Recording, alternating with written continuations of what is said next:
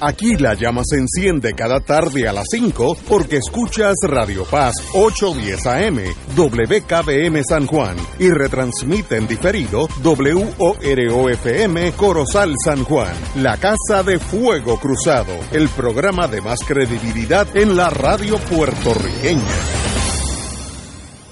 Esta emisora y sus anunciantes no se solidarizan necesariamente con las expresiones que escucharán en el siguiente programa. Son las 5 de la tarde, hora de escuchar Fuego Cruzado, el programa de más credibilidad en la radio puertorriqueña, en las voces de Ignacio Rivera y sus panelistas invitados con su discusión política dinámica e incisiva de los acontecimientos más importantes del momento. Fuego Cruzado comienza ahora.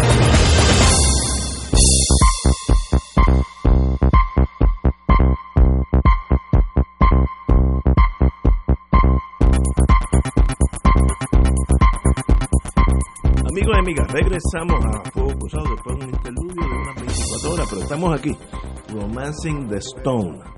Eh, eh, estamos empezando. Yeyo, muy buenas tardes. Saludos Ignacio, saludos a Alejandro y regreso. No sé si ya él había estado aquí el viernes, pero pues bienvenido porque estaba fuera del país.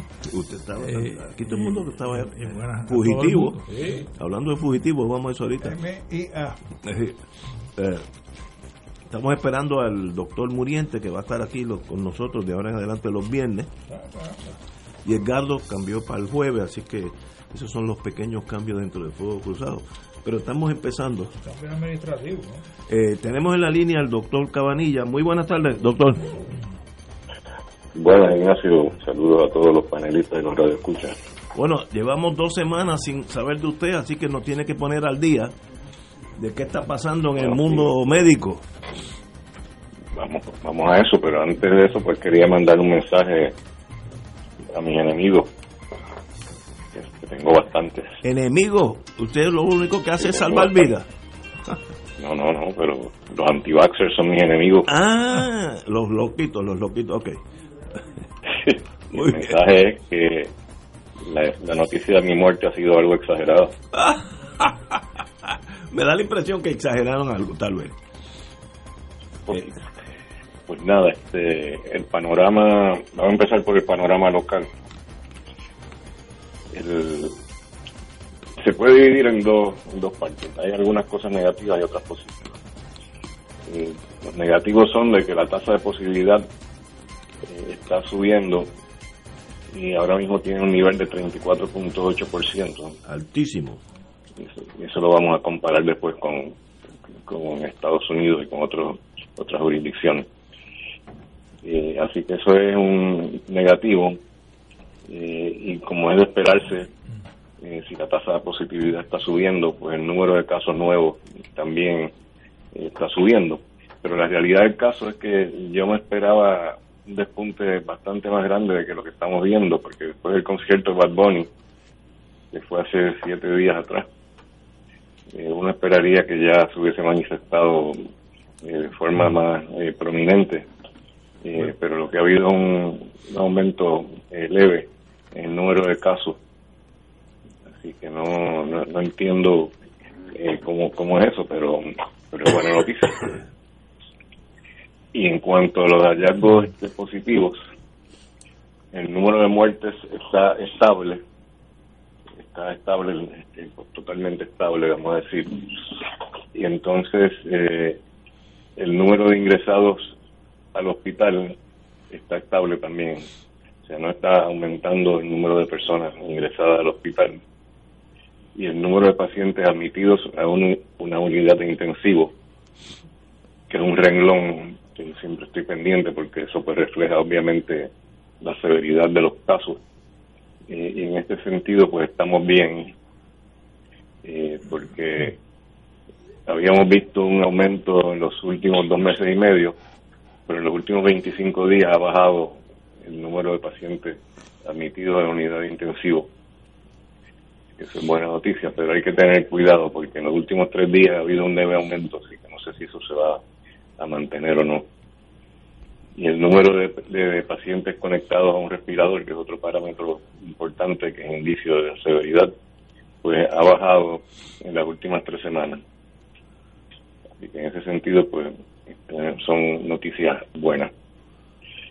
En cuanto al panorama internacional, pues me interesa ver cómo comparamos, eh, cómo comparan los datos de nosotros con los de Estados Unidos.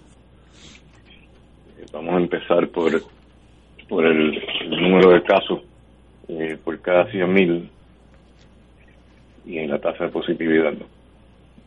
es, peor el número de casos por cada 100.000 en Puerto Rico comparado con, Estados Unidos. por ejemplo, tenemos eh, la tasa de positividad en Estados Unidos es 36%. Nosotros estamos, eh, digo, perdón, esa no es la tasa de positividad, es el número de casos nuevos por cada 100.000 habitantes. Son 36 en Estados Unidos. En Puerto Rico es 85%.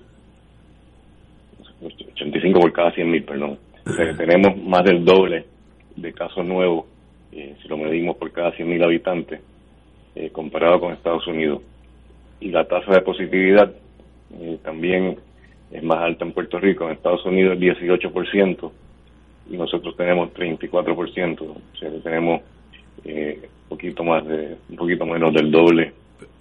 Pero pero pero qué raro. Positividad, lo cual qué raro que allá no usan mascarilla, aquí la usamos y estamos más altos. Eso no no eh, eso es un misterio. Es un misterio además de que estamos estamos mejor vacunados eh, que la mayor parte de los estados. También, ¿verdad? Esa es otra. Así que eso sigue siendo un misterio para mí, eso lo hemos hablado anteriormente. Y yo lo que pienso es que quizás la, la, cepa que, tenemos nosotros en Puerto Rico eh, es más contagiosa. O no llegó más rápido, porque dice que en Estados Unidos también la cepa que, está predominando es la, la BA5 y en Puerto Rico también, así que todavía no, no me queda claro exactamente qué es lo que está pasando en cuanto a ese, ese punto, ¿no? Y la mortalidad en Puerto Rico es punto 18 personas por cada 100.000 habitantes. En Estados Unidos es punto 15. estamos un poquitito por encima, pero no mucho. O sea, que en ese, en ese sentido pues no estamos realmente tan mal. Eh, pero sí, definitivamente el número de casos eh, ha aumentado eh, eh, de forma dramática comparada con Estados Unidos.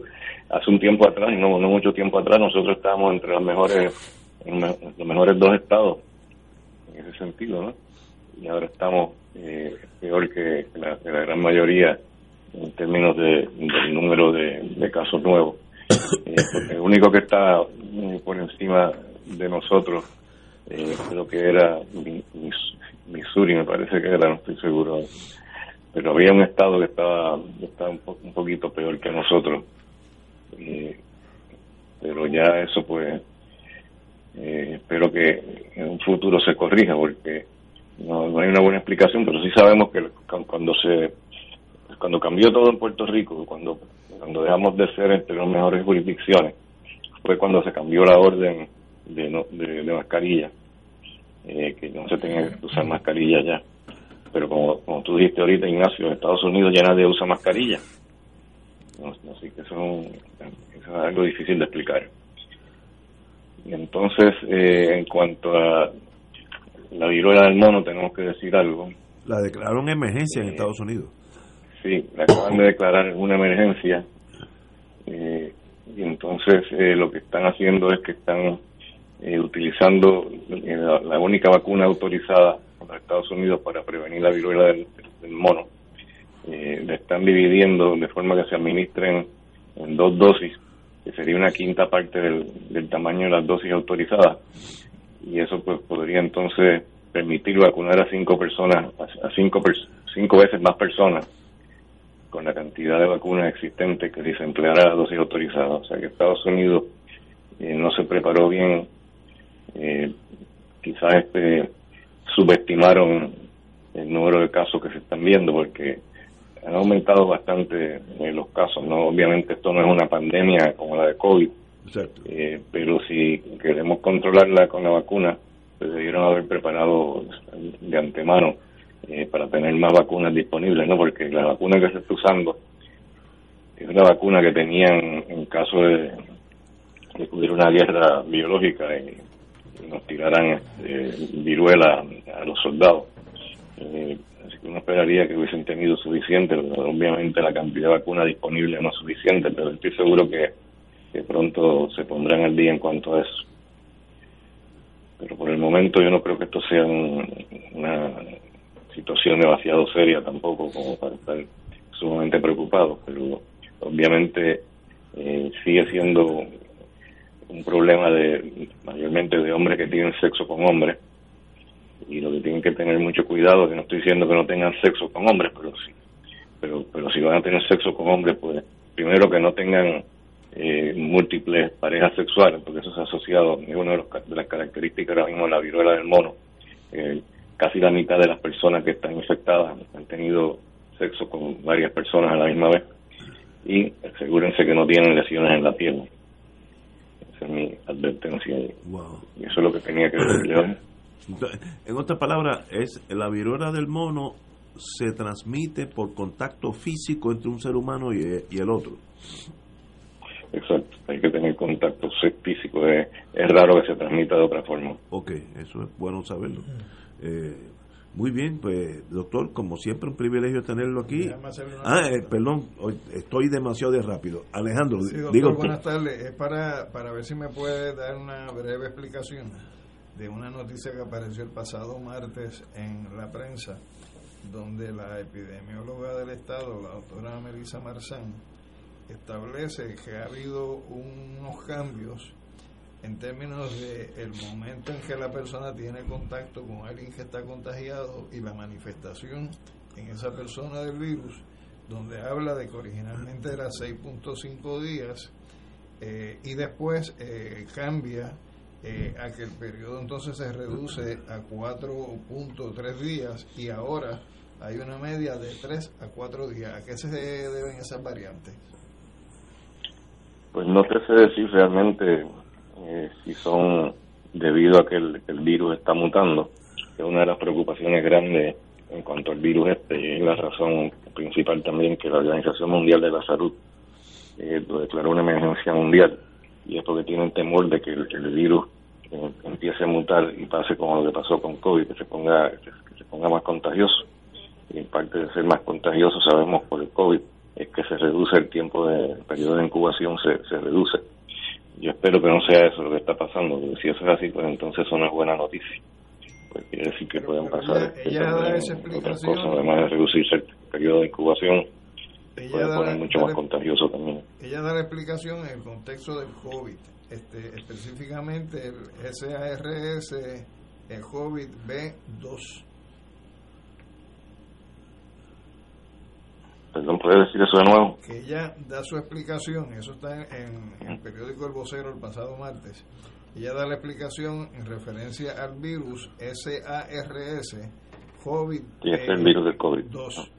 Entonces señala de que el periodo de incubación, que es de 2 a 14 días, se ha visto ahora eh, impactado porque eh, se manifiesta entonces eh, los síntomas primero era a los 6.5 días el promedio, después a 4.3 y en estos momentos es entre 3 y 4 días. Si es que... No estás hablando entonces de la vacuna, de perdón, no estás hablando de la viruela entonces, el periodo de incubación de la viruela. No, estábamos hablando acerca de... sí, sí, no, porque... Sí, sí, sí, eso lo, sabemos ya hace tiempito ya que, que la nueva variante, especialmente la BA5, que es la que predomina ahora mismo, tiene un periodo de incubación eh, mucho más corto eh, que las variantes anteriores. Eh, de hecho, antes se suponía que fuera eh, de alrededor de, de 3 a 5 días y ahora lo que estamos viendo es que se ha, cortado como a 2 o 3 días nada más. O sea que si usted ahora mismo está en contacto con alguien que tiene COVID, lo más probable es que esa persona tiene COVID, tiene el BA5, el BA5 y el BA5 en un par de días ya, ya puede estar enfermo. Y le pregunto, en la medida que se acorta, lo digo por experiencia, porque yo estuve con COVID todo este tiempo.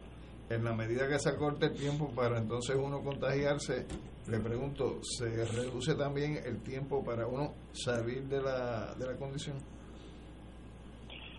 No necesariamente, pero la BA5 se supone que sea eh, bastante menos eh, virulenta que, la cepa anteriores, especialmente la Delta. Con la Delta no hay duda eh, que era mucho peor que, el COVID eh, actual, que es la cepa BA5. Eh, pero BA5 comparado con BA2, pues no te sé decir si realmente es, menos virulenta.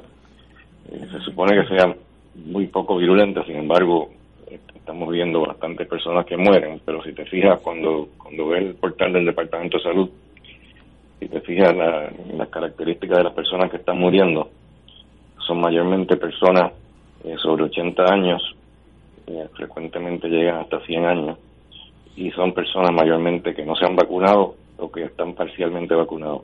Eh, por ejemplo, creo que hoy fue que vi uno que tenía que murió a los 90 años y nunca se había vacunado. Es una persona que llega a 90 años y no se ha puesto ni una dosis de la vacuna. Debe estar senil o debe estar suicida, una de las dos. pregunta, me hacen una pregunta, si una si el ser humano promedio, que no es uno de los grupos que se estima puede coger la, cuestión esta del mono, debe vacunarse de todos modos, preventivamente. No. No. No, realmente eh, solamente si estás en alto riesgo. Pues para empezar, como dije ahorita, no hay suficiente vacuna para estar vacunando a toda la población y tampoco creo que sea necesario vacunar a toda la población eh, para proteger a un grupo minúsculo de personas que podrían eh, identificarse fácilmente cuando están a riesgo. O sea, que si usted ha estado eh, expuesto a alguien que, que tiene la viruela del mono, pues definitivamente esa persona se tiene que vacunar. O si ha tenido sexo con personas, con más de una persona a la vez, pues también eso sería una persona de alto riesgo que, que ameritaría también vacunarse. Pero es imposible vacunar a todo el mundo, que no hay suficiente vacuna. Y aunque lo hubiera, no creo que realmente eh, sea necesario. Por, eh, ahora se limita. de. Por ahora se limita a estos señores o señoras de alto riesgo. Sí, y recuerden también que aquellos de nosotros que estamos vacunados contra la viruela, eh, creo que fue, si no me equivoco, en 1970 que, que, se dejó de vacunar eh, contra la viruela. Todos nosotros, este, eh, antes de esa época, pues estamos vacunados y eso nos protege, por lo menos parcialmente se supone que nos proteja de, la viruela del mono. Ah, básicamente es la, casi la misma vacuna que se está usando, la, la que se usaba en aquel tiempo para, ah, protegernos de la viruela. Muy bien. Así que los vacunados lo, lo podemos estar más tranquilos. Los ya vacunados contra la viruela. Sí, yo creo que no hay que, no hay que estar intranquilo a menos que, estés comportando, comportándote de, eh, de, forma eh, de alto riesgo, ¿no? Si estás teniendo sexo con otro hombre y, especialmente si estás teniendo múltiples parejas sexuales, ahí es donde realmente eh, existe un riesgo bien alto. Muy bien, pues doctor, como siempre, un privilegio tenerlo. Nos hablamos el lunes y qué bueno que regresó acá. Nos había dejado allá en la, en la lontananza de la ignorancia, así que qué bueno. Estuve fuera de combate, ¿no? Muy bien, qué bueno que está aquí con nosotros. Muy bien, muchas gracias. Vamos a una pausa, amigos. Esto es Fuego Cruzado por Radio Paz 810 AM. Me llamó, pero sonaba perfecto. Fuego Cruzado está contigo en todo Puerto Rico.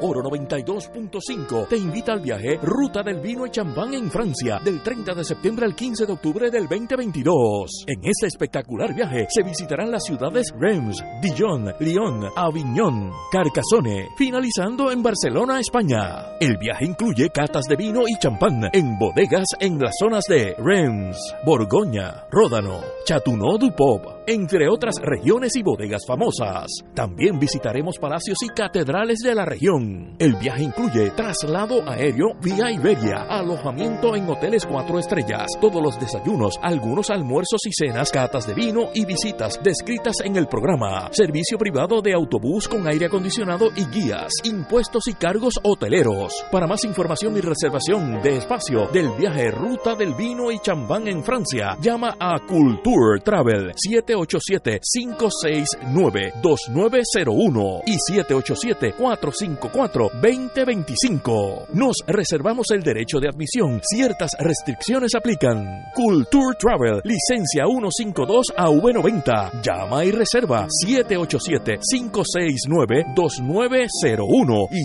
787-454-2025. Primera reunión de orientación el sábado 6 de agosto a las 10 de la mañana en la parroquia María Madre de la Misericordia, Avenida Santa Ana 150 Guaynabo, cerca de las urbanizaciones Tierra Alta y Torrimar. Cada sábado de 9 a 11 de la mañana tendrás un encuentro con De Frente con la Verdad, donde se discuten asuntos que tocan de cerca la actualidad en todas sus perspectivas, las historias que afectan a tu diario vivir, estos y otros temas analizados desde el punto de vista evangélico. De Frente con la Verdad, todos los sábados de 9 a 11 de la mañana por Radio Paz 810. El sábado 20 de agosto, desde las 10 de la mañana hasta las 7 de la noche, llevaremos a cabo el Provitón, profundos sostenimiento del Santuario Nacional de Nuestra Señora, Madre de la Divina Providencia, titulado Acogidos por la Providencia. Llenos de gozo, oraremos por las intenciones de Puerto Rico. A la vez, estaremos conociendo más sobre nuestra patrona y cooperando para mantener las instalaciones y actividades pastorales del santuario. Transmisión en vivo por Teleoro Canal 13 Radio Paz 810 AM y Facebook Live del Santuario de Nuestra Señora, Madre de la Divina Providencia. Para mayor información puedes comunicarte al 787-646-9448. Contamos con tu oración y contribución. La Vicaría de Promoción Vocacional de la Arquidiócesis de San Juan te invita al concierto Vocación y Eucaristía en alta definición, transfigurados por el Señor, el Señor, el Señor, con la cantante católica Kairi Márquez. Márquez.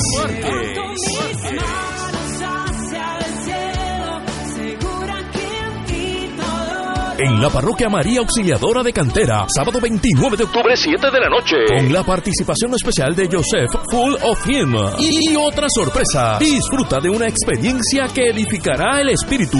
Adquiere tus boletos en Ticket Center llamando al 792-5000 o en tcpr.com. Tairi Márquez en Puerto Rico. No, no, no te la puedes perder. Fuego Cruzado, el de más credibilidad en la radio puertorriqueña, es ahora la tribuna abierta de análisis noticioso con diversos ángulos que exploran el trasfondo de lo que acontece a diario y cómo nos afecta. Escuche a Ignacio Rivera y sus panelistas invitados de lunes a viernes a las 5 de la tarde por Radio Paz 810 AM y la cadena radial de Fuego Cruzado. Invitamos todos los domingos a la una de la tarde por Radio Paz 810 AM y los sábados a las 7 de la mañana por Oro 92.5 Cuidando la Creación con la hermana Lisi y sus colaboradores. Entrevista, mensajes educativos y dándole voz a grupos que ayudan a cuidar la creación en el mundo. Recuerda por Radio Paz 810 AM, una de la tarde, domingo, sábado por Oro 92.5 FM a las 7 de la mañana.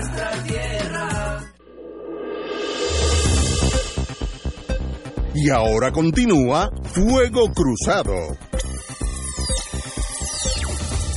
Regresamos, amigos y amigas, Fuego Cruzado. Bueno, tenemos que, como diría Benny Franklin Cerezo, que en paz descanse, el pie forzado es la tragedia. No, pero tienes que darme la bienvenida. Bienvenida, usted que... ah, no, pero yo no estaba ah, pues. presente.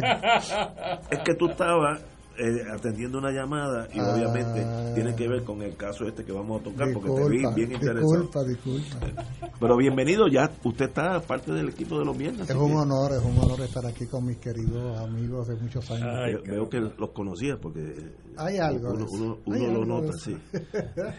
bueno, la, la tragedia que sale ahora, de paso me mandó Sergio Marswatch, lo tengo por aquí que en el, un periódico de, de, Londres sale todo, inclusive de que un residente de allá, que es este venezolano Herrera, eh, sobornó aquí al gobierno de Puerto Rico, etcétera, etcétera. Así que eso, eh, Financial Times de, Londres.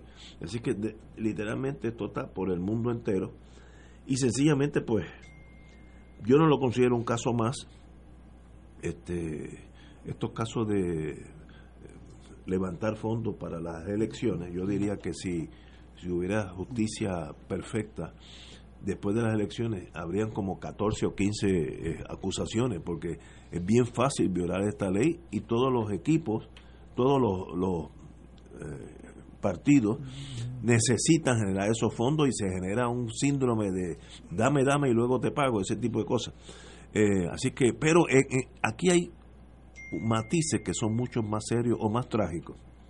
Y es que cuando examinamos esto, este señor Herrera que eso es un subhumano, eh, sale fugitivo de Venezuela porque hizo unas trastadas allá con los bancos, se viene acá y él está acostumbrado a comprar todo. Cuando digo todo es sin excepción, comprar todo. Se estima que tiene sobre un billón de dólares de él, así que es una persona sumamente rica y acostumbrado a salirse con la suya por estrictamente dinero. La oficina del comisionado de instituciones financieras comienza una auditoría porque sospecha que tenía razón que el banco ese eh, era un lavado de dinero de los millonarios de Venezuela que estaban sacando dinero vía Puerto Rico. Y comienza esta, esta investigación eh, muy, muy certera y muy apropiada y este señor que está acostumbrado a manejar las cosas en otro mundo, lo que hablamos literalmente tercer mundo, dice, esto es fácil. Yo, a través de unos compinches, diré a la candidata, porque estaban corriendo para una primaria contra Rosselló, contra Pierluisi, ofrécele el dinero que sea para que ella caiga en el radar y a cambio de ese dinero me vote el, director de esa oficina de instituciones financieras. Es una extorsión eh, burda, sin fineza, eh, tercermundista, es la, mejor forma. Y sencillamente, pues a cambio, hay dos versiones, fueron 300 mil, el nuevo día dice que fueron 500 mil, etcétera, etcétera.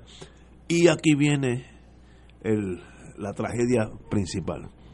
A cambio de eso, la entonces gobernadora destituye al señor Joyner, que era el jefe de esa oficina, y pone allí uno que fue señalado por el mismo señor este venezolano Herrera, eh, porque este iba a arreglar las cosas. Eso, pues, en muchos países del mundo se estila así, para nosotros, para mí, una gran sorpresa. Y una falla mayúscula de la señora gobernadora, mayúscula, porque usted sencillamente el dinero, pues eso es un delito electoral, que con eso yo no tengo gran problema, pues se paga o se devuelve lo que sea. Pero usted desarticuló la Oficina de Instituciones Financieras a cambio de ese dinero. Le hizo un daño a Puerto Rico extremadamente serio. Eh, yo lo equiparo con el otro Pelafután que dijo en, educación que le demos los, los premios de los mejores maestros solamente a los PNP. Pues estos señores, eh, en un caso de un partido y en caso de otro, de verdad pueden destruir el sistema nuestro de gobierno que requiere confianza del país en sus instituciones. Si yo soy maestro y yo sé que, eh, que le dieron el premio, eh, faltó 15 veces más que yo, no le interesa enseñar y, se lo dieron a él y no a mí, porque yo soy del otro partido, pues eso es muy malo para el sistema educativo. Y esto mismo aquí. Ella desarticuló la Oficina de Instituciones Financieras a cambio de este dinero que es sustancial y puso allí el que le dijeron que la pusiera. Eso es para mí casi difícil de concebir como que pasó. ¿Sabe? Eh, en una película, si lo ponen así de claro, digo, eh, ese es Hollywood exagerando. No, pues esto pasó aquí. Eh, es una falta imperdonable, imperdonable. Olvídense del caso. El caso saldrá culpable o inocente, eso es otra cosa. Pero lo que usted hizo a cambio de dinero, de tener una investigación, votar un, un oficial público que obviamente estaba haciendo su trabajo, tanto así que Herrera quería sacarlo porque lo estaba molestando mucho. Y usted se prestó a eso, eso no tiene perdón de Dios, eso es peor que el crimen y la acusación, eso para mí es lo peor que usted ha podido hacer. Compañero. Mira, Ignacio, antes de, de, abordar el tema central que tú estás presentando, voy a abordar un tema colateral que tú mencionas en tu intervención, donde tú dices que eso es una característica tercermundista. Pues mira, la semana pasada se dio una manifestación que no es tercermundista, sino que es primermundista, en la cual un tribunal de Londres resuelve que 32 toneladas de oro Ah, que sí. depositado Que se la quedaron con República ellos. Bolivariana de Venezuela en Sí. el Banco de Inglaterra Se quedan allá. sencillamente se quedan con ella y si uno habla de 32 toneladas de oro y parte de la premisa que una tonelada es 2.000 libras y que una libra son 16, mil- son 16 onzas y que cada onza se puede cotizar en mercados internacionales a no menos de 1.700 dólares, de lo que estamos hablando es de un tumbe de eh, aproximadamente 1.2 millones de dólares, que según CNN puede llegar hasta la suma de 2 mil millones de dólares en oro. Y eso es primer mundista. No, no, eso, Eso no es tercer No, no, no, eso también es tercero. No, no, no crea que porque Eso, tenga. eso es primer mundismo. No, no, no es. es como las potencias eso- imperiales le roban a los países sus riquezas. Eso está que lo mal hecho. hicieron en, la- en el periodo de la colonización por las potencias europeas y lo siguen haciendo Yo no sé al día de hoy sobre los países con qué derecho Inglaterra puede retener un oro que todo el mundo estipula que no es de ellos. y que eso está para mí es un depositado en misterio. custodia, que Pues, eso es por parte eso, de lo que son para las mí eso es un misterio. Pues ahí hay unos internacionales. intereses, obviamente Estados Unidos está metido por medio, es obvio, etcétera. Está mal hecho. La Está bien, pero que no es un problema de tercer mundismo, Bueno, un problema ok. de, de, de, de- de truanes y un problema Es de que gente que se, que se roba la riqueza de otros países. Se problema nos- de moralidad. se, se nos cuelan en donde quieran, hay que estar Eh, atentos. pero por eso es que yo estoy atento a lo que tú digas. Muy bien. Lo segundo, sobre este personaje, Julio Herrera Bellutini, hay una publicación, Ignacio, que eh, por lo menos yo tuve acceso hoy, que es un reporte de la economía.com, eh, creo que es una página desde Ecuador, donde nos indica que esta es una familia que desde el siglo XIX ha tenido una gran influencia en lo que es la banca en Venezuela, porque fueron los que fundaron en el siglo XIX el Banco de Caracas y el Banco de Venezuela. El, vice, el bisabuelo de este señor presidió el Banco de Caracas hasta 1930 y este señor es una persona que se estima tiene eh, activos entre 1.2 y 1.8 millones, o sea, miles de millones de billones. Es decir, que estaría entre 1.200 y 1.800 millones lo que Que es dar, su, su fortuna. que dar 500 mil a la gobernadora es Eh, nada. Esta persona está vinculado a una serie de transacciones que provocaron que en el año 2009 tuviera que irse de Venezuela como un delincuente y es la misma persona que se vinculó con Juan Guaidó, el eh, presidente supuestamente eh, encargado de la República Bolivariana de Venezuela.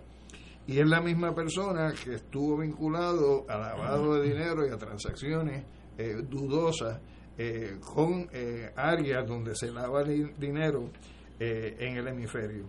Esta persona, además, en Puerto Rico, eh, pues se estableció como dueño ¿no? de, este, de este banco eh, que se llama Bancrédito International Bank, que lo fundó y lo presidió él eh, y entró en una serie de, de conflictos con el Ash, Bacher eh, Bank de las Bahamas y en el caso de Puerto Rico pues lo que ha salido a relucir en, estos días no a raíz de las acusaciones contra la ex gobernadora Wanda Vázquez donde de lo que estamos hablando es cómo esta persona para evitar una investigación que se está haciendo sobre su banco aquí en Puerto Rico pone unos elementos de presión, pone unos elementos de negociación, pone unos elementos incluso de soborno a lo que sería la primera eh,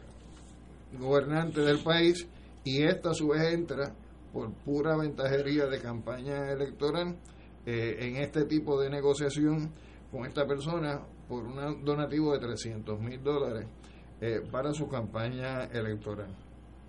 Entonces, en ese sentido, pues me parece que, que esto pudiera en estos momentos ser eh, la punta de arriba de un gran iceberg donde detrás de lo que son los cargos que se han radicado en esta semana contra la gobernadora, eh, los cargos que se habían radicado ya previamente contra este señor Blakeman, que había sido parte de la administración. Que ya se declaró culpable. Y que fue parte de la administración de Ricardo Rosselló, que se declaró culpable eh, supuestamente negociando eh, una pena de, de cárcel de cinco años pues me parece que van a seguir saliendo eh, otras personas porque como parte de esta investigación también se ha hecho referencia a aquel famoso PAC eh, que se creó precisamente eh, en torno a la campaña que llevó a la gobernación a Pedro Pierluisi. Así que aunque en esta etapa el gobernador no sea un sujeto de procesamiento,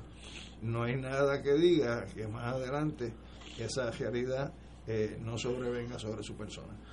Y ellos. Mira, otra característica de, o por lo menos una peculiaridad de este caso eh, contra la gobernadora, la ex gobernadora, que es obviamente muy penoso ¿no? para el pueblo de Puerto Rico, como escuchaba a un señor en otra estación hablando de este caso, es que como que no aprenden los políticos del país porque siguen cayendo uno tras uno. Eh, ya llevamos como seis alcaldes, como tres o cuatro legisladores y ahora esta ex gobernadora y eso se sigue repitiendo el mismo patrón, ¿no? porque no hay mucho cambio en la manera de lograr esos dineros para las campañas. Pero una peculiaridad es que, eh, fíjate cómo se distingue el inversionista político del que contribuye a las campañas políticas por contribuir a su ideología o a su partido.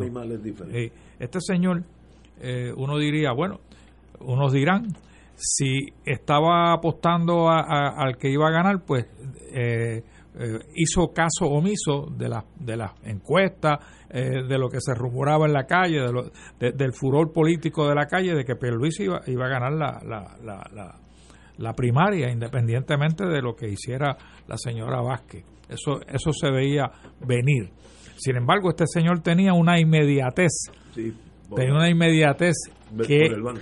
por el banco y la inmediatez solamente la podía solucionar no Pierluisi, sino ella, la gobernadora del país que era la que tenía el sartén agarrado por el mango, porque el señor Joyner, el único que lo podía remover de su posición, era la gobernadora de, de, Puerto Rico, así que él él estaba él estaba invirtiendo para adelantar sus propios intereses, no los intereses de ningún político. Fíjate que cuando pierde la primaria la gobernadora, eh, él cambia de caballo también y va e invierte 25 mil dólares en, en cascajo en el pacto de Joey Fuente, que estaba obviamente también eh, actuando como eh, eh, undercover ¿no? del, del, gobierno federal. Ya estaba cooperando. Así que este señor es el clásico inversionista político que le importa tres pitos el país o el político al que le está aportando ese dinero y eso es una de las grandes deficiencias que tiene la democracia de Puerto Rico y la cual no podemos quizás arreglar en forma absoluta porque somos una colonia del país, de, Estados Unidos, y Estados Unidos, por los casos jurídicos que han decidido al, nivel eh, supremo, pues permite este tipo de, de, de contribuciones políticas, de inversionismo político, y, y esto es la gran deficiencia de nuestra democracia,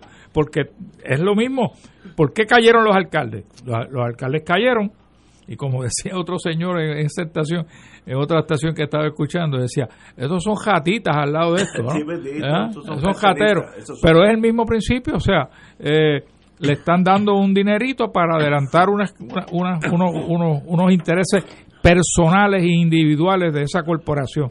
Y Puerto Rico, desafortunadamente, el que pierde en todo esto, la gran víctima de todo esto es el pueblo de Puerto Rico, y debe de ser un abril de ojo para el electorado, un abril de ojo para el electorado, para que escudriñen con mucho más, eh, mucho más profundidad y mucho más eh, detalle por a quién usted le va a otorgar la confianza del país.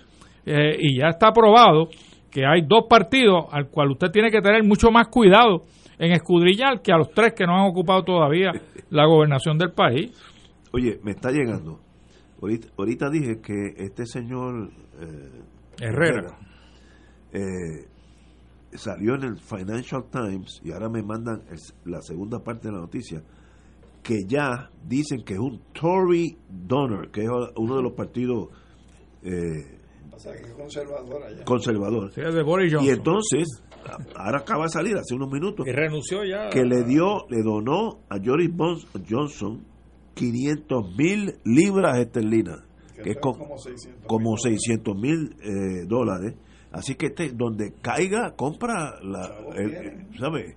Eh, pero ese tipo, para él es un menudito. Sí, no, pero demuestra qué clase de ser humano estamos manejando. Lo que me molesta a mí, sobre todo este caso, porque yo sé que los- todos los políticos aceptan dinero para sus elecciones. Eh, no conozco uno que sea la excepción, pero eso es aparte. Hay una reglamentación, yo sé cómo violar a esa gente. La gente que está en el comercio sabe cómo irse de alrededor. Si yo doy un fundraiser en mi casa, este, allí levanto 6 mil dólares, pues yo, 6 mil, lo que sea, pues yo no lo hice, lo, levantó él, pero en realidad es uno. Bueno, todas esas cosas.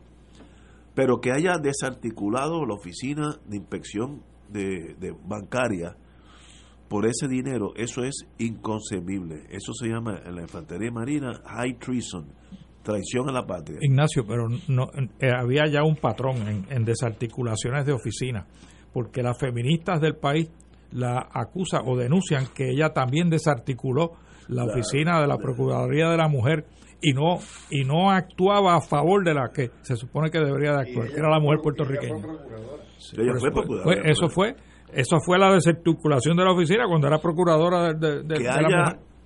arruinado un servidor público estrictamente por dinero, en mi, en mi mundo no hay espacio para ese tipo de personas. Muriente, Y en tu partido. no, tampoco, de- tampoco. Bueno, de, de su partido es la señora, precisamente. No, no eso, eso es un malandrín, eso no es de ningún partido. Es compañero. Tú, eh, tú mencionabas y has repetido aquí de cómo ha replicado esto allá en el Reino Unido. Bueno, sí, ahora mismo está saliendo.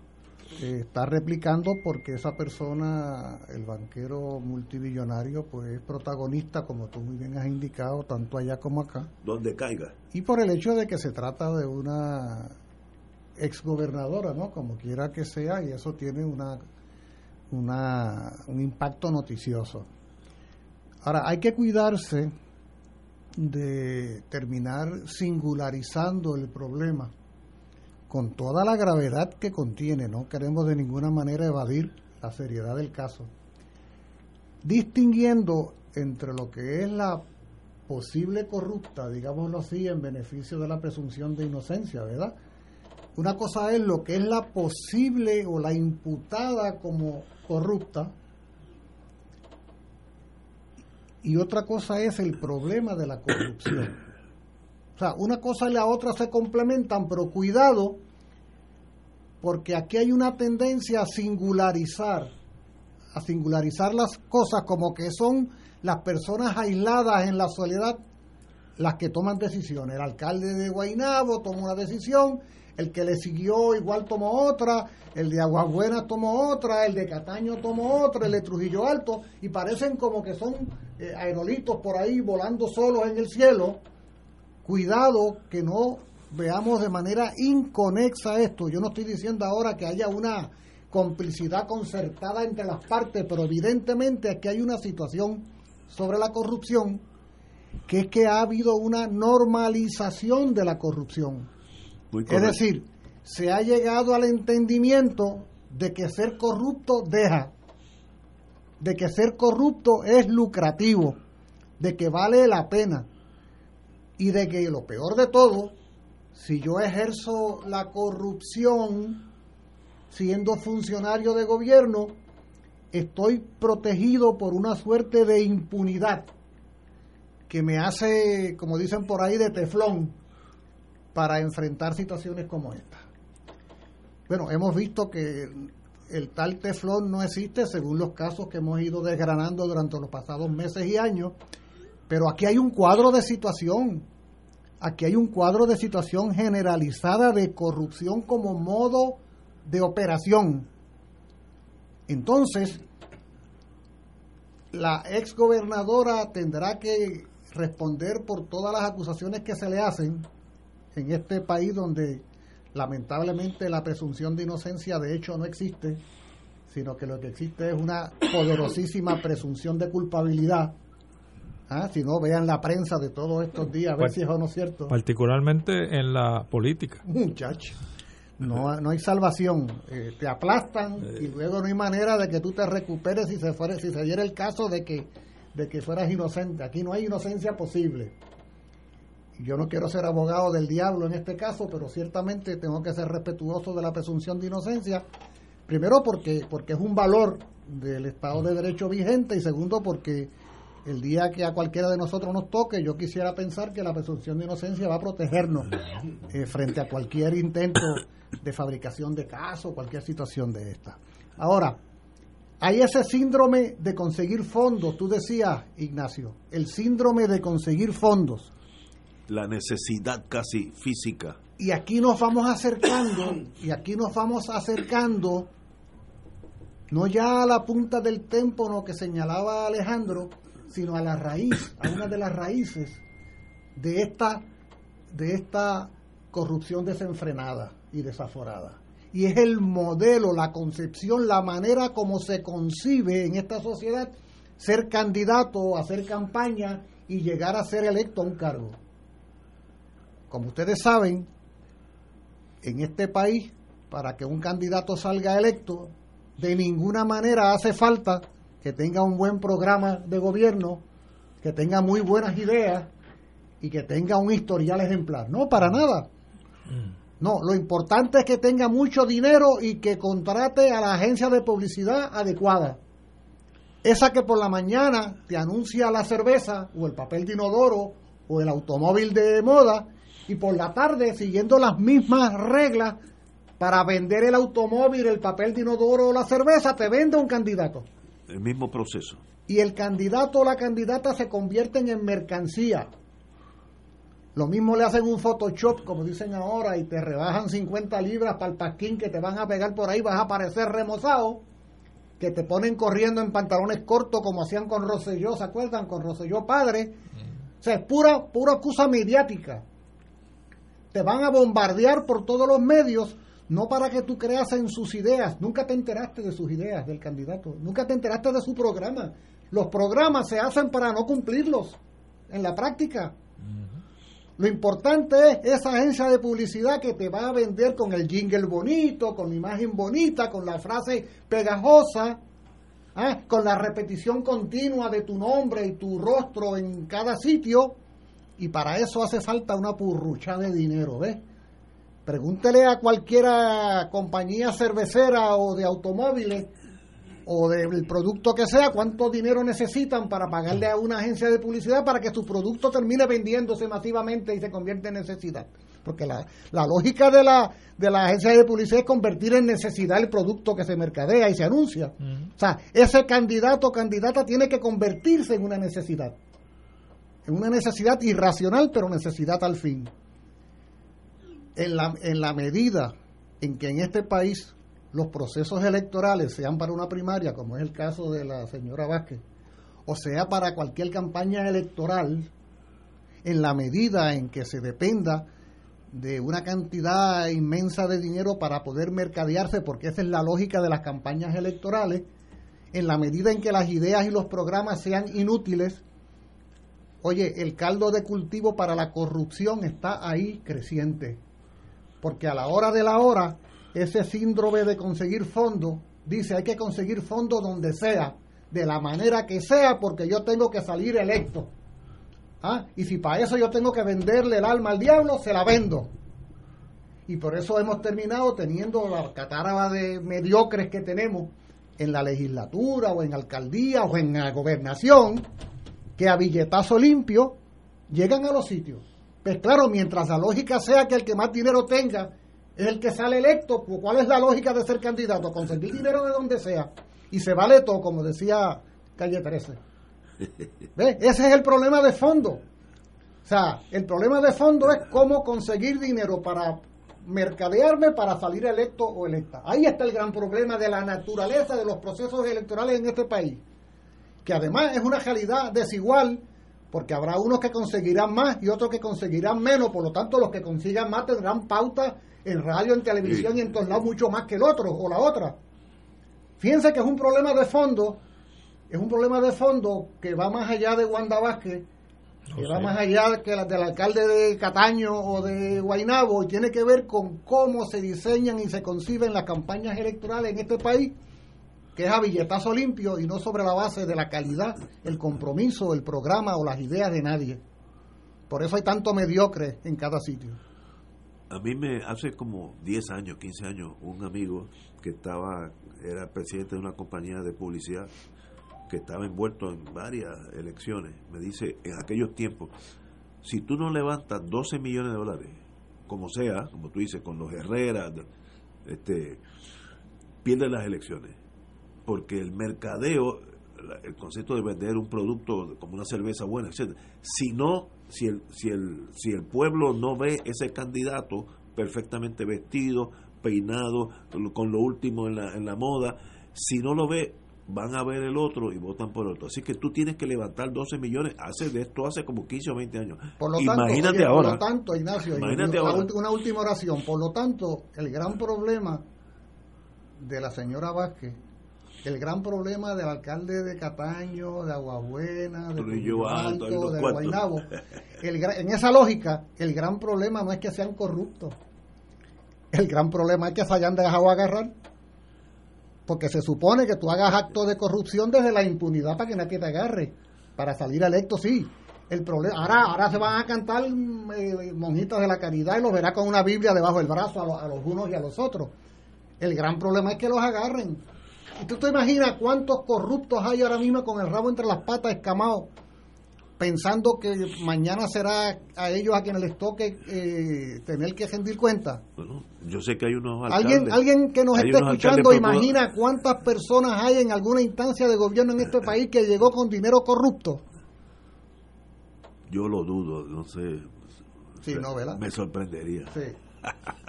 Oye, pero hoy hoy es el día de la sorpresa. Ustedes saben mi, mi mundo anterior y leer a toda página, página 9, 9 días, un ex agente del FBI con historial criminal. ¿Ese Eso, es el mundista? no, es, no, no, ese es cuarto mundista. Este hay, hay que fusilarlo por traidor.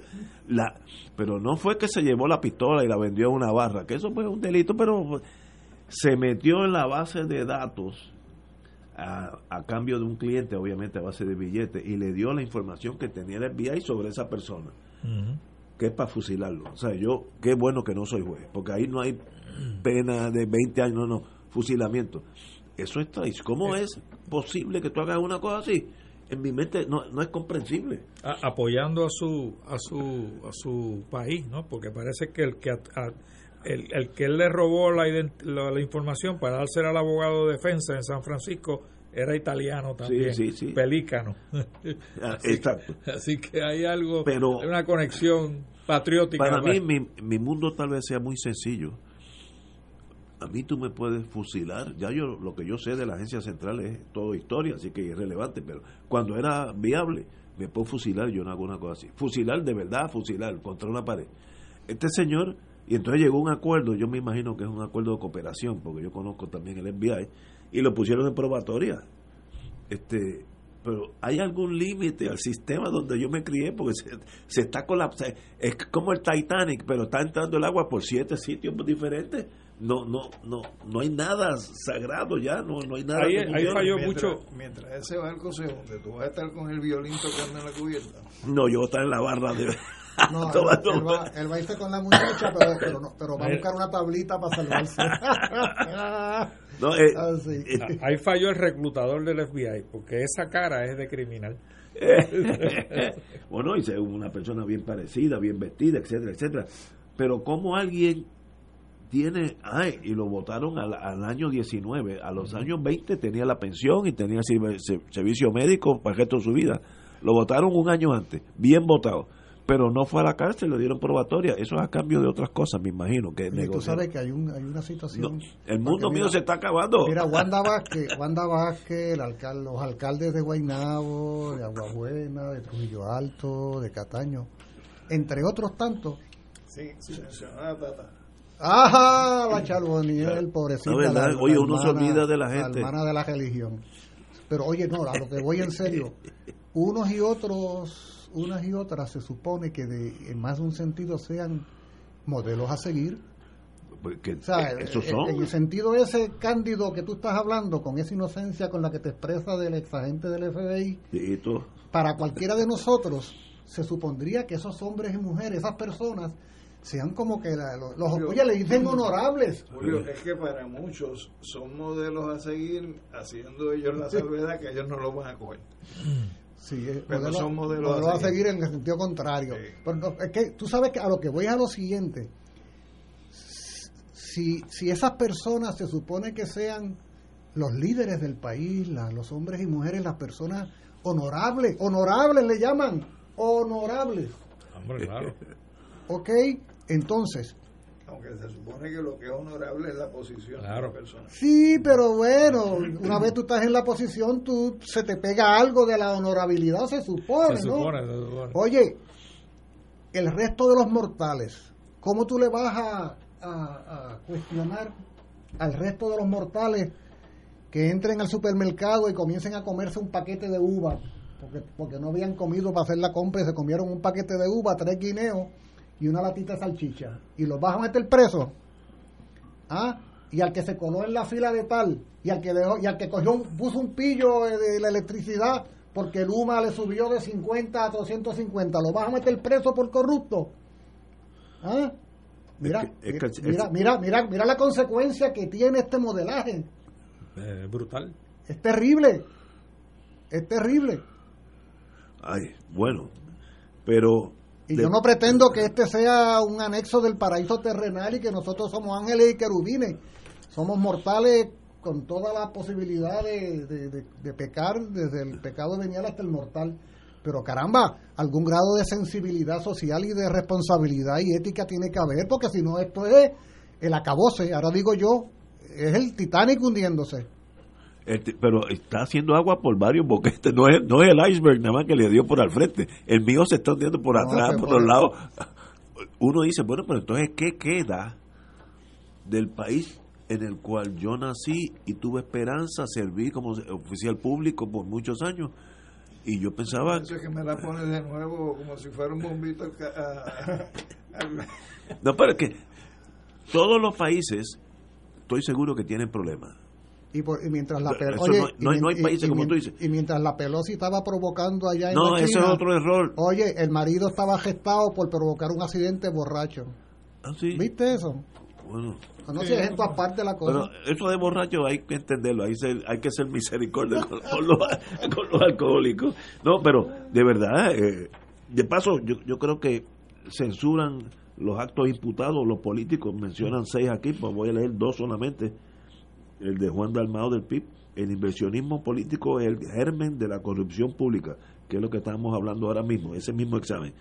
Y el amigo Manuel Natal dijo, la gobernadora no electa y que no era política en su primera elección incurrió en todas las prácticas de los peores políticos electos. Oye, muy muy buen análisis. Pero fíjate, es el análisis de dos personas que no han estado en la alternancia Eh, sí, política. es verdad.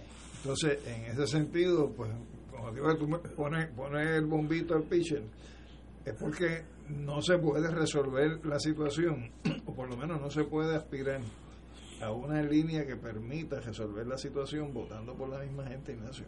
Por lo tanto, no podemos insistir Ah, bueno, en, que, dices, en ah, que- sí. en que independientemente lo malo que sea, yo sigo votando por los mismos. Yo he votado por tanta gente tan buena Pero, pero y luego he tenido Manuel, tantas Manuel fue decepciones. representante varias No, pero en el caso de Ignacio, No, el- el yo mío, estoy mío. hablando de los partidos de la alternancia. Que yo bueno, siempre, usted sabe cómo y, yo en, voto. y en ese, y en ese sentido. Usted ese sabe el voto pues, Ese no, eso es. pues El no, voto no puede mío- ser la alternativa para que las cosas cambien. El no voto mío ya se contar iguales. desde ahora. Es, a- es que podríamos, podríamos, podríamos preguntarnos, Parte del problema. como parte, como parte del análisis, podríamos preguntarnos en qué medida el descrédito al que han llegado partidos, candidatos y candidatas, entre otras cosas, importantemente por la corrupción, en qué medida ello explica que el 48% de los electores, 48, no fue a votar en las pasadas Bueno, elecciones. eh, creo que eso es un resultado ¿Cómo, de esto. cómo se, ¿En qué algo. medida tiene que ver con Sí, que sí. el gobernador actual, el administrador de Fortaleza, llegó a ese cargo con apenas un 33% de los votos emitidos, Sí. que en la práctica representa menos de un 20% de los votantes inscritos, ¿ok? No es Ah, ¿En qué medida? Oye, y, si- y yo le invito a, mis, a nuestros amigos y amigas Radio Escucha, busquen la estadística y verán cómo en las pasadas cuatro o cinco elecciones la tendencia es a la baja marcada en la participación. ¿Por qué la gente ya no participa en los procesos? Pues ¿Por qué cuando la consulta aquella de Ricky, que decía que había sacado el 96, el, 20 eh, el 78% del electorado se quedó en sus casas? ¿Por qué? ¿Por qué apenas un veintitantos por ciento votó por la estadidad en la consulta del 2020? por, por la decepción. Tenemos que ir a una pausa. Son las 6 de la tarde y vamos ahorita con el doctor eh, Maldona- Martínez Maldonado. Eh,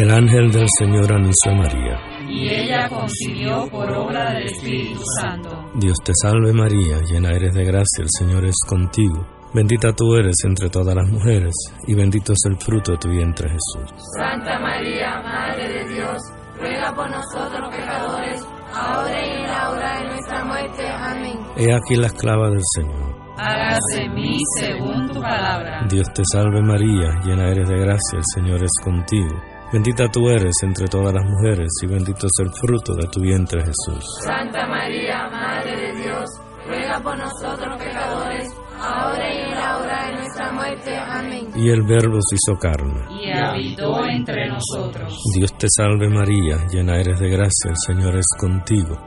Bendita tú eres entre todas las mujeres, y bendito es el fruto de tu vientre Jesús. Santa María, Madre de Dios,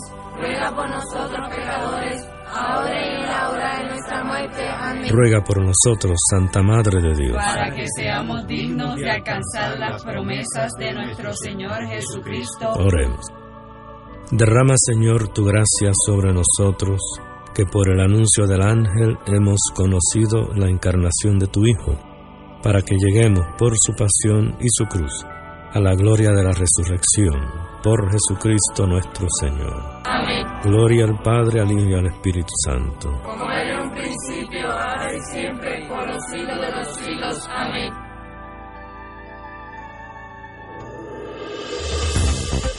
Aquí la llama se enciende cada tarde a las 5 porque escuchas Radio Paz 810 AM, WKBM San Juan y retransmite en diferido WOROFM Corozal San Juan, la Casa de Fuego Cruzado, el programa de más credibilidad en la radio puertorriqueña.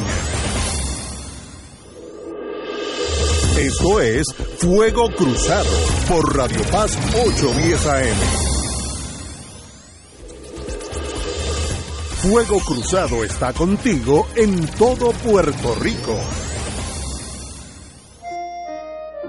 Oro 92.5 te invita al viaje Ruta del Vino y Champán en Francia del 30 de septiembre al 15 de octubre del 2022. En este espectacular viaje se visitarán las ciudades Reims, Dijon, Lyon, Avignon, Carcassonne, finalizando en Barcelona, España. El viaje incluye catas de vino y champán en bodegas en las zonas de Reims, Borgoña, Ródano, Chateauneuf-du-Pop, entre otras regiones y bodegas famosas. También visitaremos palacios y catedrales de la región.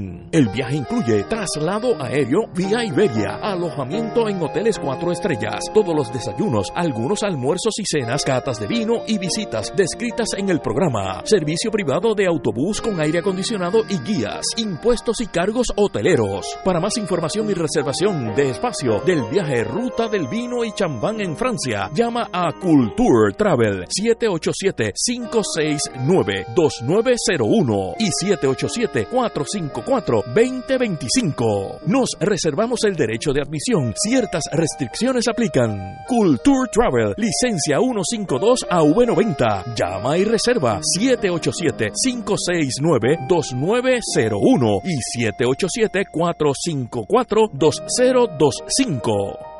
Primera reunión de orientación el sábado 6 de agosto a las 10 de la mañana en la parroquia María Madre de la Misericordia, Avenida Santa Ana 150 Guaynabo, cerca de las urbanizaciones Tierra Alta y Torrimar. La tecnología avanzada al cuidado de su salud tiene un nombre. Advanced Imaging Interventional Center. Siempre con innovadores servicios en radiología diagnóstica y un personal certificado brindándole confiabilidad con resultados más certeros en todas sus pruebas. Ofrecemos MRI, tomografía computadorizada, angiografía digital, neuroradiología, sonografía y ahora con nuestro nuevo servicio avanzado de PET-CT para pruebas de alta eficiencia. Advanced Imaging, edificio Arturo Cadilla, Centro Médico San Pablo Bayamón, 269-2442.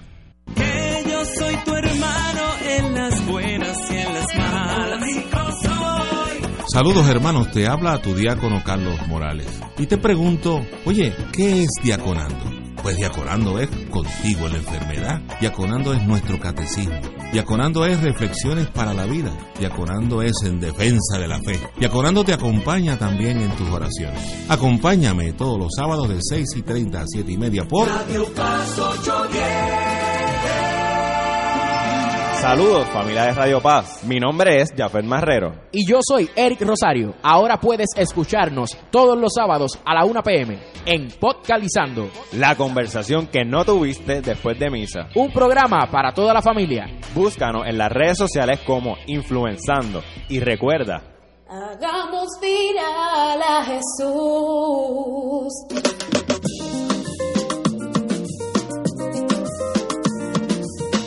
Transcurren y tú siempre conmigo. Si llueve, si truena o si sale el sol, tú siempre me das tu buena energía. Eres música, risa, la voz que pone a pensar.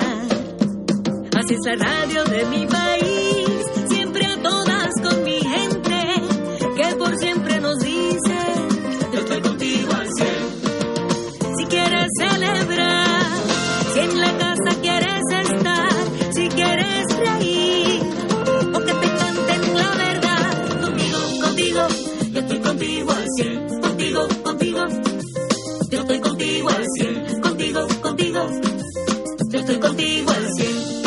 100 años de la radio.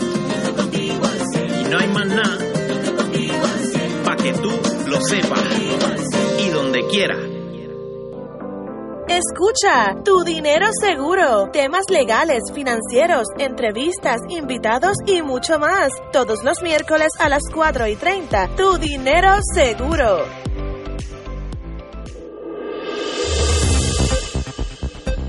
Y ahora continúa Fuego Cruzado.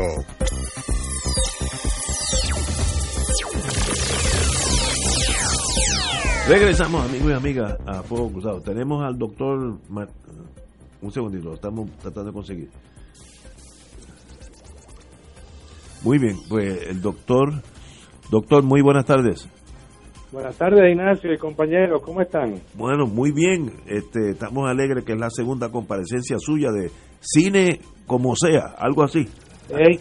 Exactamente, cine donde sea. Donde sea, perdón. Pues eh, Eso usted es. tiene la palabra. Pues mire, voy a hablar primero de la película Cirano. Los puertorriqueños que tenemos cierta edad, cuando alguien dice Cirano de Bergerac, lo que pensamos es en José Ferrer, quien ganó un Oscar interpretando ese papel, no solamente en el cine, sino en el teatro. Esto es una obra que se escribió en el siglo XIX y Ferrer la hizo famosísima y eh, ha habido desde entonces para acá, desde el siglo XIX, muchísimas versiones. La nueva versión es un musical y cambia el problema de Cirano para enamorar a su amor Roxana, que antes era la nariz larga, ahora es el problema que no tiene estatura.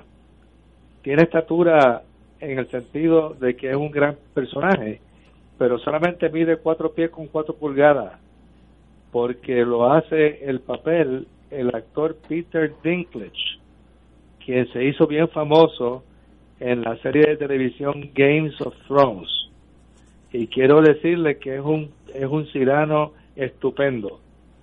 Y la gente que pueda ver la película, desafortunadamente, aquí estuvo en cartelera, qué sé yo, tres semanas nada más, pero la deben buscar a ver si la pueden ver. Eh, también quiero hablarles de la famosísima serie que se llama Downton Abbey y hay una película preciosa que se llama Downton Abbey New Era que también estuvo en cartelera a poco tiempo pero la película es preciosa. Es una película con un elenco de actores ingleses impresionantísimos y la película eh, creo que está sirviendo de preámbulo a los años 30, lo cual será bien interesante porque en los años 30, por supuesto, empezarán las intrigas que nos prepararán para la Segunda Guerra Mundial y ya veremos que el guionista nos tiene preparados para esa época. Y por último, quiero decirle que hay una película magnífica que se llama, es lo que se llama una precuela. Han habido dos otras películas que en el nombre tienen The Kingsman. Esta se llama The Kingsman y es una precuela de las previas dos que hubo. Y les advierto que es una película que ha sido malinterpretada por la crítica porque es una película llena de historia. Y si uno no sabe la historia de la Primera Guerra Mundial, pues no va a apreciar que esto repasa desde la guerra de los Boer en Sudáfrica hasta la entrada de los Estados Unidos a la Gran Guerra en el 1917. Quiero decirles que ahí está todo. Por supuesto, hay cosas ficticias dentro de lo que es la realidad, y lo curioso es que esas cosas ficticias lo que hacen es que le dan un humor tremendo a la película y por supuesto es un humor británico de stiff upper lip. Así es que esa se la recomiendo, esa la pueden ver en HBO y en Hulu. Y los que quieran este fin de semana verla, les advierto que no solamente van a recordar la historia, sino que se van a reír en cantidad. Excelente. De modo que ese es para el fin de semana, pueden pasarlo muy bien viendo estas tres películas. Excelente, doctor. Un privilegio tenerlo aquí. Y ya usted se va a tornar senior, ya va a tener derecho a pensión, porque aquí hay unos beneficios marginales. usted ya mismo usted cae en la nómina. Jugosos. Jugo- Muy bien. Pero nada, buen fin de semana a todos y a los radioescuchas. Gracias, doctor. Privilegio es de nosotros, eh, señor doctor. Eh, un privilegio de verdad eh, y mi amigo de muchos años. Bueno, continuamos Gracias con ustedes. con- Hasta luego. Bye. Hasta, hasta luego.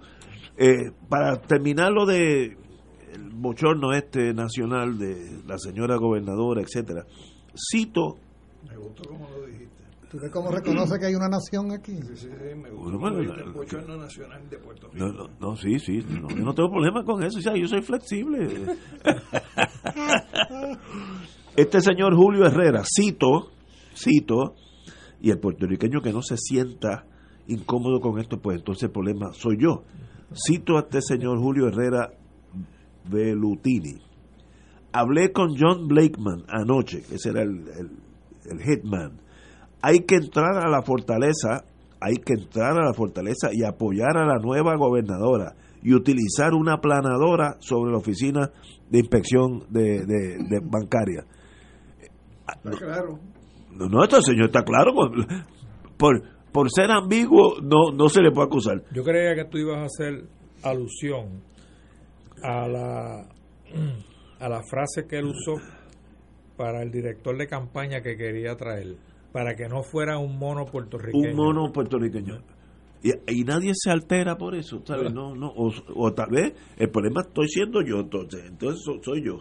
Este, bueno, anyway, eh, una tragedia y como dijo uno de ustedes, que creo que fue Alejandro, esto va a seguir sacando, esto es como una orquídea cuando florece. Yo creo orquídeas en mi casa y la orquídea puede estar cejadita en el, ¿cómo se llama? El capullo se llama El eso. capullo. El capullo. Un mes. Y de momento empieza a abrir, de momento empieza a abrir y, y se le da el sol no muy fuerte, abre aún más y, y empiezan a salir unos colores bellos, etcétera. Esto es este caso. El capullo empezó a abrirse y no sabemos dónde va a terminar este caso. Porque yo estoy seguro que hay más gente envuelta en esta tragedia eh, de todos nosotros. Y Por ejemplo, si yo fuera fiscal, y esto, como dicen en inglés, the romantic in me, ¿qué sabe Herrera lo que hizo en Puerto Rico? Pues yo volaría a Londres con un agente del FBI que ya están en Londres, así que no, no, no, no hay que ni que volar allí, y hacerle una propuesta. Si usted coopera con nosotros, usted se tiene que dar culpable, pero sale en probatoria, etcétera, etcétera. Si sale culpable vía juicio, yo me aseguro que usted lo, lo vamos a deportar, según el derecho internacional, a su país, que es Venezuela, donde lo están esperando hace tiempito. Por tanto, ¿usted no cree que en su conveniencia hablar con nosotros y ese señor, si tiene que traicionar a su mamá, este tipo de personas no tiene escrúpulo ninguno. ¿Y qué más tú sabes? Eh, los otros políticos, o otro caso, uno no sabe porque este tipo de personas se mueve por la vida sobornando y extorsionando. Así que este debe tener 80 otras historias. Yo le haría eso, voy allá a Londres, mira, vamos a sentarnos a unos palitos, si te gusta el coñac, pues muy bien. Óyeme, esta es la oferta. Si sales culpable en juicio sin cooperación, Venezuela, y allí te están esperando hace tiempito, eh, yo, yo, yo con inmigración te devuelvo a Venezuela, garantizado eso. Ahora, si hablamos aquí, pues nos quedamos aquí tomando más coñac. Te voy a Eh, leer una oración del escrito ese que te dije que apareció eh, a, a juicio mío de un- una publicación ecuatoriana. Dice, su vida es digna de un drama de intrigas y misterios, desde la adopción de su padre, la condena de su madre por homicidio, Ay, Dios. su fuga de Venezuela. A la mamá la acusaron de, de matar al segundo esposo. Al segundo marido. que no era el papá de este señor. Este señor puede ayudarnos a nosotros a averiguar más cosas y él gana en el, en el interín y nosotros ganamos. ganamos. La, la condena de ella fue el 29 de, de mayo del 2001 por un homicidio ocurrido el 19 de diciembre de 1996. Son de- eh, gente de... Parte de los genes. Sí. Que la de- señora está presa. y él está fugitivo de Venezuela. Por eso yo usaría eso como Bueno, un arma. y ahora de pues yo Estados te voy a Unidos. devolver a Venezuela. Y ahora de Estados Unidos. También. sí, pero eso lo podemos hablar. We can fix it. eh. Sí Pero podemos. insisto en que esto es muy entretenido en el fondo, ¿no? Pero no, es, saga. no soluciona el problema, es verdad. Y es importante, y cómo no, ejercer la justicia sobre los individuos que sean responsables de la comisión de actos delictivos, pero cuidado, porque se convierte en anecdotarios, ¿no?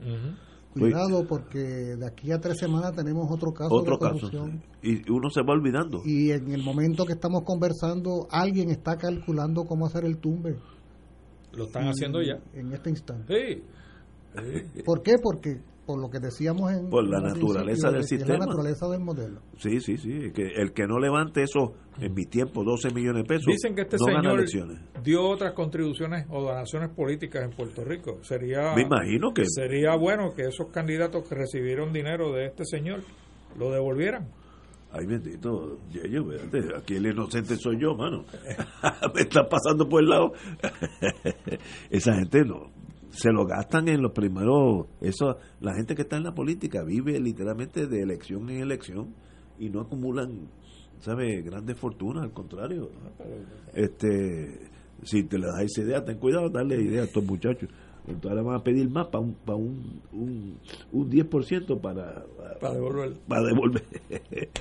bueno, eh, Ese sería el Ibu ahí. Eh, tú estabas, me dijiste un tema durante la pausa que querías traer. Lo de, lo de la columna de, de Colbert. Ajá. Sí, Eh, no, hábleme de. me, me llamó mucho la atención una columna de Jorge Colbert que aparece en Hombre, el vocero liberal. el pasado martes donde él hace una historia de un seminario que está tomando en la Universidad Complutense de Madrid y se tropieza con una serie de personas que le preguntan eh, por qué Puerto Rico no es independiente o por qué Puerto Rico no es un Estado. Y entonces él dice en su columna de que, y cito, ¿no?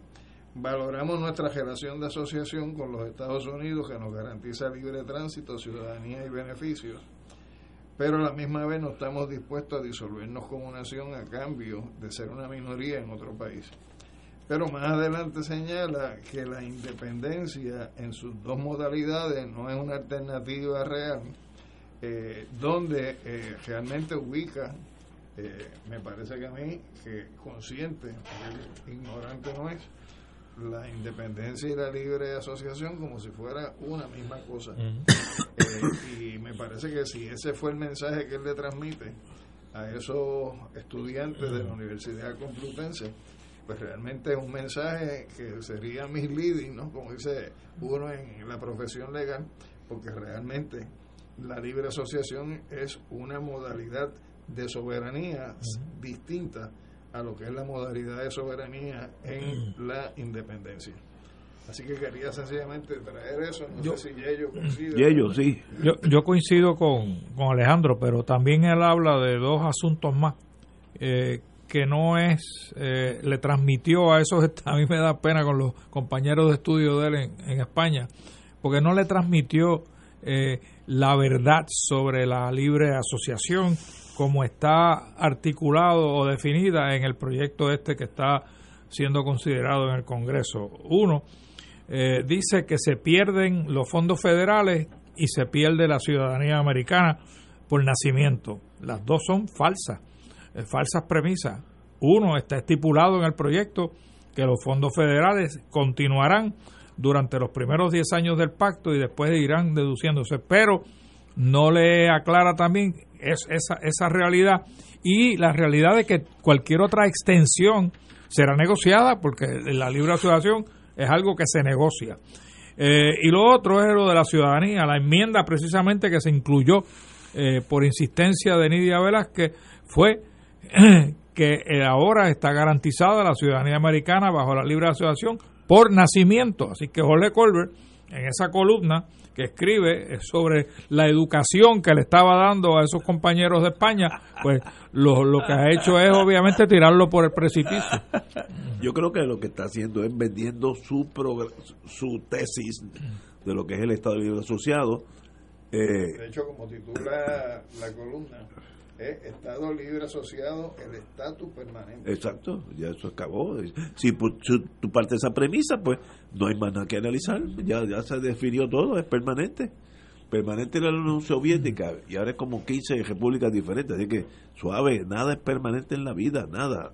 Eh, los años y las décadas traen nuevos cambios y, y hay gente que se quedan con los dinosaurios y no, no, bueno, los dinosaurios desaparecieron porque no se adaptaron al frío y en el Partido Popular hay mucha gente que, que el frío lo va, lo va a liquidar. Pero como él dice que el Partido Popular es indestructible. Exacto, esa es otra cosa. Pero Nada... que uno, uno de los problemas de este tipo de debate, eh, el que Colbert eh, significa así como otras personas, ¿no? En tiempos recientes es que se genera un debate a partir de una iniciativa fallida del Congreso de Estados Unidos, un comité del Congreso de Estados Unidos.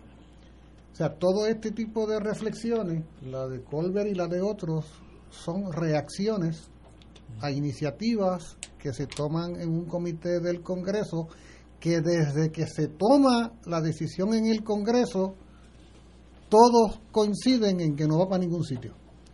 Estamos de acuerdo. Sin embargo, se genera toda una controversia y una discusión. Estoy diciendo esto porque mientras el pueblo de Puerto Rico, y no estoy hablando ahora de Corbett, sino de todos y todas nosotros y nosotros, a los que estemos interesados en el destino de este país, mientras las preocupaciones políticas y sociales nuestras sean reaccionar a lo que en algún comité o subcomité del Congreso de Estados Unidos se le ocurre, aquí no caminamos en ninguna dirección. Yo le decía a una compañera eh, que me entrevistaba hace unos días en la radio, yo le decía, mira, el gran problema no es que este proceso no conduzca a ningún sitio. El gran problema es que nosotros como sociedad nos quedemos inmóviles ante las situaciones que debemos enfrentar. Y te digo más, le dije, si nosotros vamos a estar a expensas como sociedad, de que alguien en algún sitio tenga alguna iniciativa nos vemos, si pudiéramos vernos en agosto de 2124, o sea, de aquí a 2022, de aquí a un siglo, vamos a estar en el mismo sitio. Eso es correcto.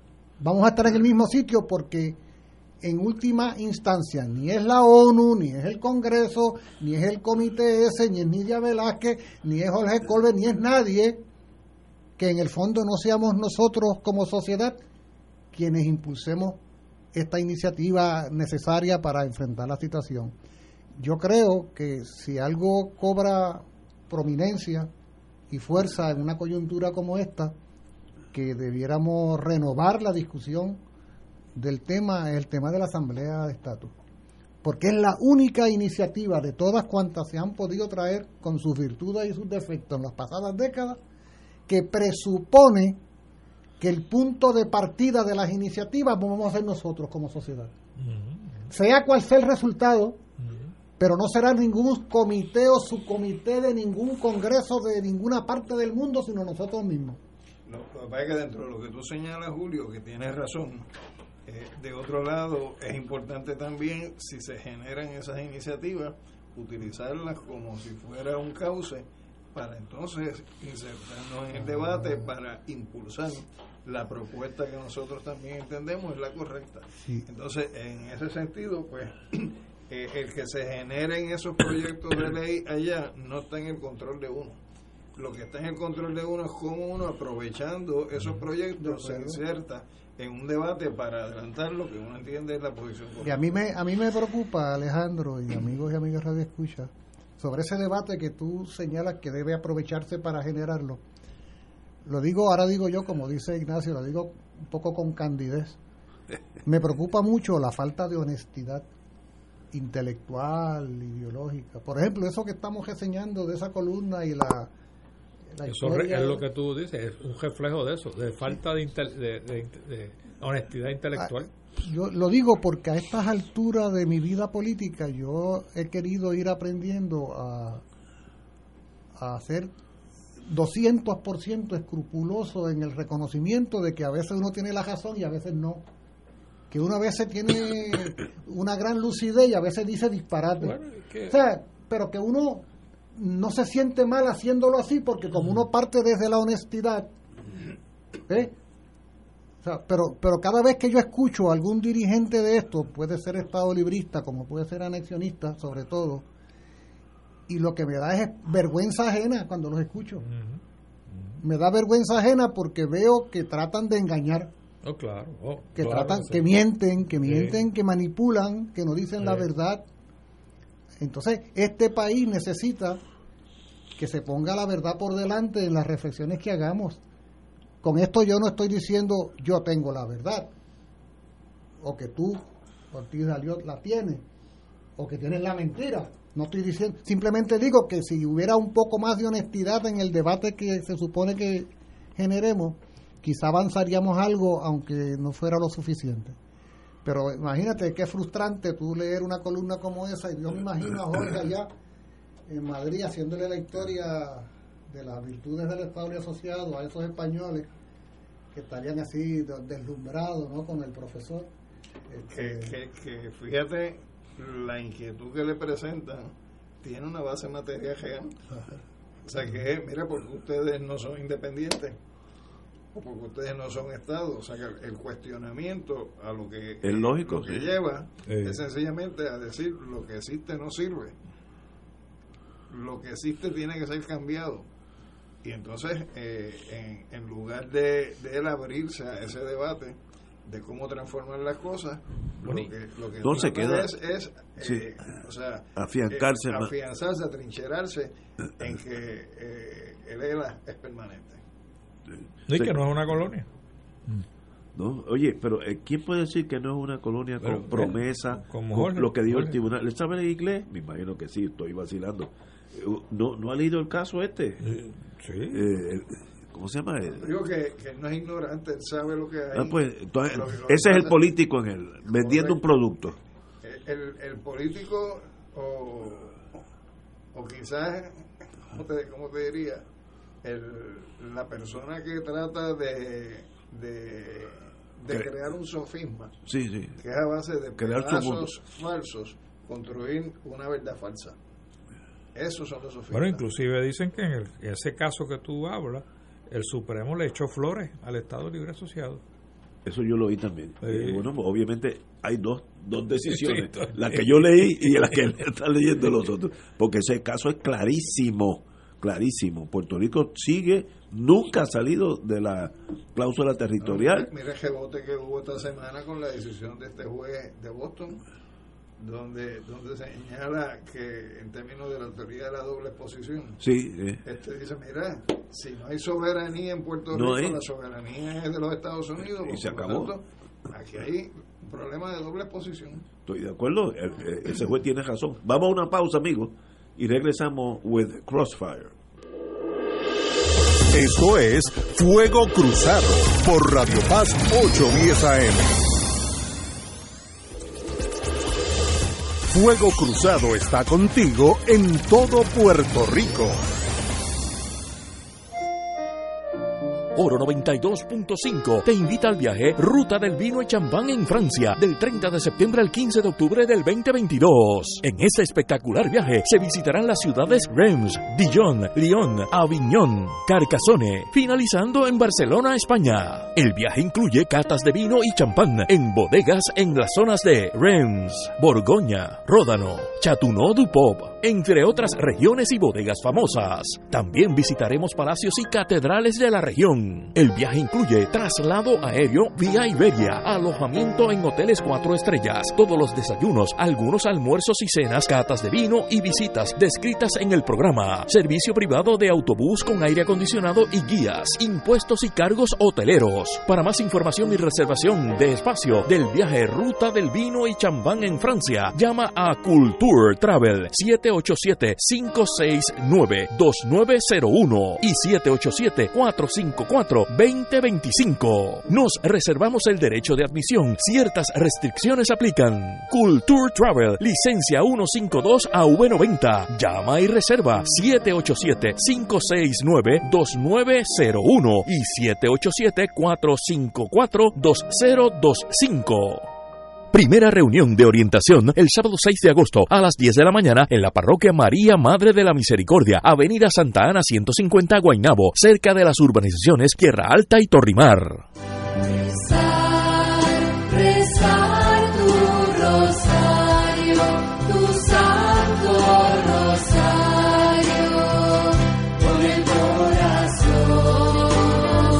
El rosario nos ayuda a contemplar la vida de Jesús mediante los ojos de María y cada noche por Radio Paz alcanzas esa unión espiritual con nuestro Señor de la mano de su Madre. Acompáñanos a rezar el Santo Rosario a las 7 de lunes a viernes en la emisora donde ser mejor es posible. Radio Paz 810 AM. Y así tomarnos de tu mano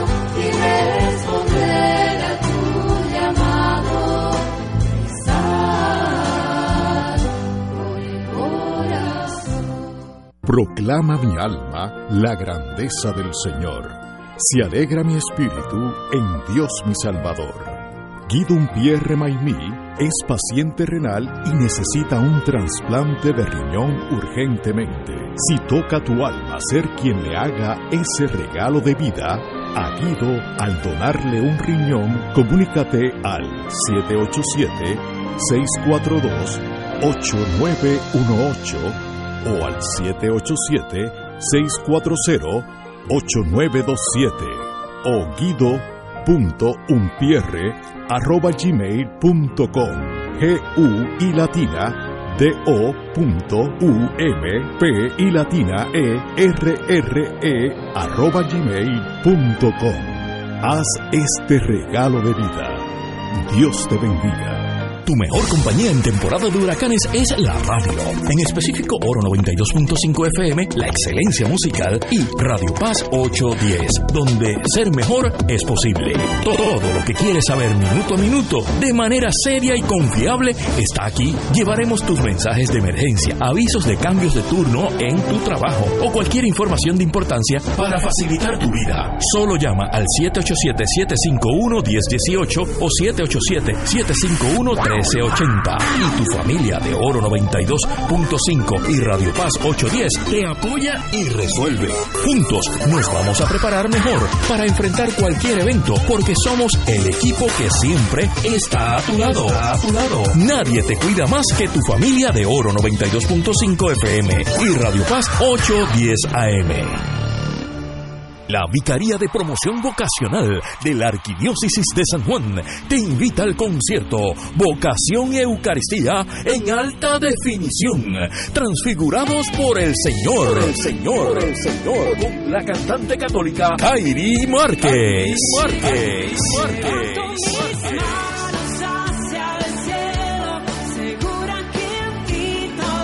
En la parroquia María Auxiliadora de Cantera, sábado 29 de octubre, 7 de la noche, con la participación especial de Joseph Full of Him y otra sorpresa. Disfruta de una experiencia que edificará el espíritu. Adquiere tus boletos en Ticket Center llamando al 792-5000 o en tcpr.com. Tairi Márquez en Puerto Rico. No, no, no te la puedes perder.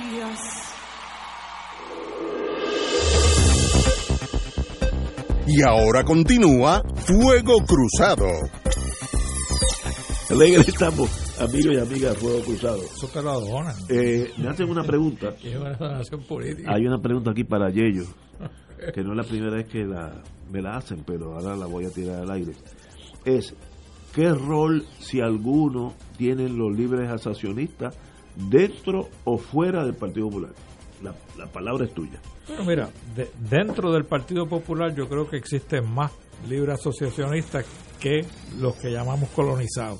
Lo que pasa es que los que controlan las posiciones de poder dentro del partido o de liderato dentro del Partido Popular son los que creen en el ELA clásico y, y lo- los que creen en la libre asociación no han podido de alguna manera hacer una estrategia para ir eh, eh, destituyendo a esa a esa a ese liderato eh, que piensa de esa manera. Con muy pocas excepciones, mira, Carmen Yulín fue una de las que escaló y fue alcaldesa de San Juan y, Carmen Yulín es- cree en la libre asociación. Eh, hay algunos, o sea, hay algunos, hay otros que han llegado también, mira, el, el ex el expresidente de la Cámara de Representantes también cree en la libre asociación. Estoy hablando del amigo Carlos Vizcarrondo. Vizcarrondo, sí, sí. Eh, Tony Faz, eh, Tony Faz también es otro que cree en la libre asociación y él tiene inclusive hasta su propio pacto que ha eh, desarrollado, que es un mamotreto que él eh, eh, anda con él para arriba y para abajo, eh, pero que basado precisamente en una libre asociación. Y él fue presidente del Senado, así que han habido. Ramón Luis Nieves fue senador, yo fui senador, este y así han habido un sinnúmero de legisladores que se han distinguido siendo buenos legisladores. Ramón Luz fue un excelente legislador eh, también creía en la libre asociación. Eh, dicen que Roxana López también lo era y así por lo menos ella me lo había dicho. Así que hay, hay un sinnúmero, eh, pero a veces lo que hace es que la, la, la, la cúpula del partido, eh, influenciada por, por el liderato actual, pues como que opaca a esa a esos a eso a, a todos esos que creen en la libre asociación que todavía yo insisto eh, Ignacio eh, que si estudian bien la libre asociación inclusive lo que se incluyó en ese proyecto de eh, del Congreso eh, van a ver que van a, a- vamos a tener eh, eh, esa es la verdadera culminación del Estado Libre Asociado pero mientras ellas sigan en negación el liderato pues tenemos un grave problema Pero si ese partido no, no se atempera a los tiempos, está condenado a morir. Oh, definitivamente. Mira, eh, Julio decía ahorita que, que el 32% del 33% sacó Pierluisi para llegar a la gobernación. Eso quiere decir que el candidato a la gobernación del Partido Popular sacó menos, eh, sacó 31, si no me equivoco, algo así.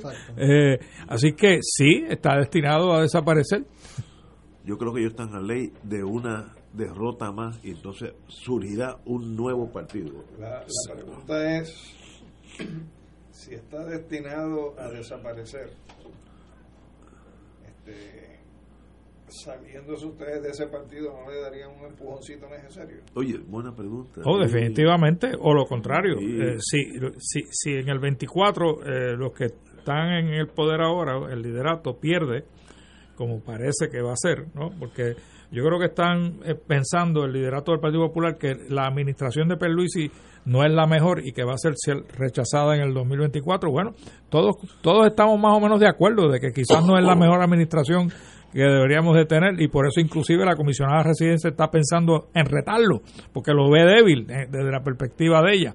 Eh, y lo mismo pasa del Partido Popular, lo ve débil y creen que van a prevalecer, pero yo no los veo prevaleciendo mientras mantengan la misma eh, el mismo enfoque ideológico eh, que, están defendiendo al presente, como la columna que escribió el amigo Jorge Goldberg. Pero yo creo que la pregunta que hace Ignacio podría estar partiendo de una premisa eh, desatinada en el sentido de asumir que la libre asociación y el Partido Popular Democrático forman parte de una misma propuesta y son dos realidades distintas. O sea, el, el, Partido Popular Democrático representa ideológicamente al Estado Libre Asociado y el Estado Libre Asociado es la forma oficial de llamarle eh, a Puerto Rico algo distinto a colonia. Igual que decir territorio en, el, en, el, en el lenguaje constitucional estadounidense, colonia, territorio y Estado Libre Asociado son sinónimos.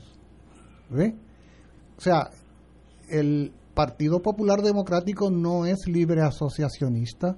No, no, lo es. No lo es. O sea, la libre asociación es una opción distinta al modelo Estado libre asociado, como lo es distinta al modelo estadidad y según el derecho internacional, y esto puede ser objeto de debate en este país como de hecho lo es, desde el punto de vista del derecho internacional, la libre asociación se supone que sea el fruto del ejercicio de autodeterminación, de forma que desde la soberanía tú decides asociarte libremente.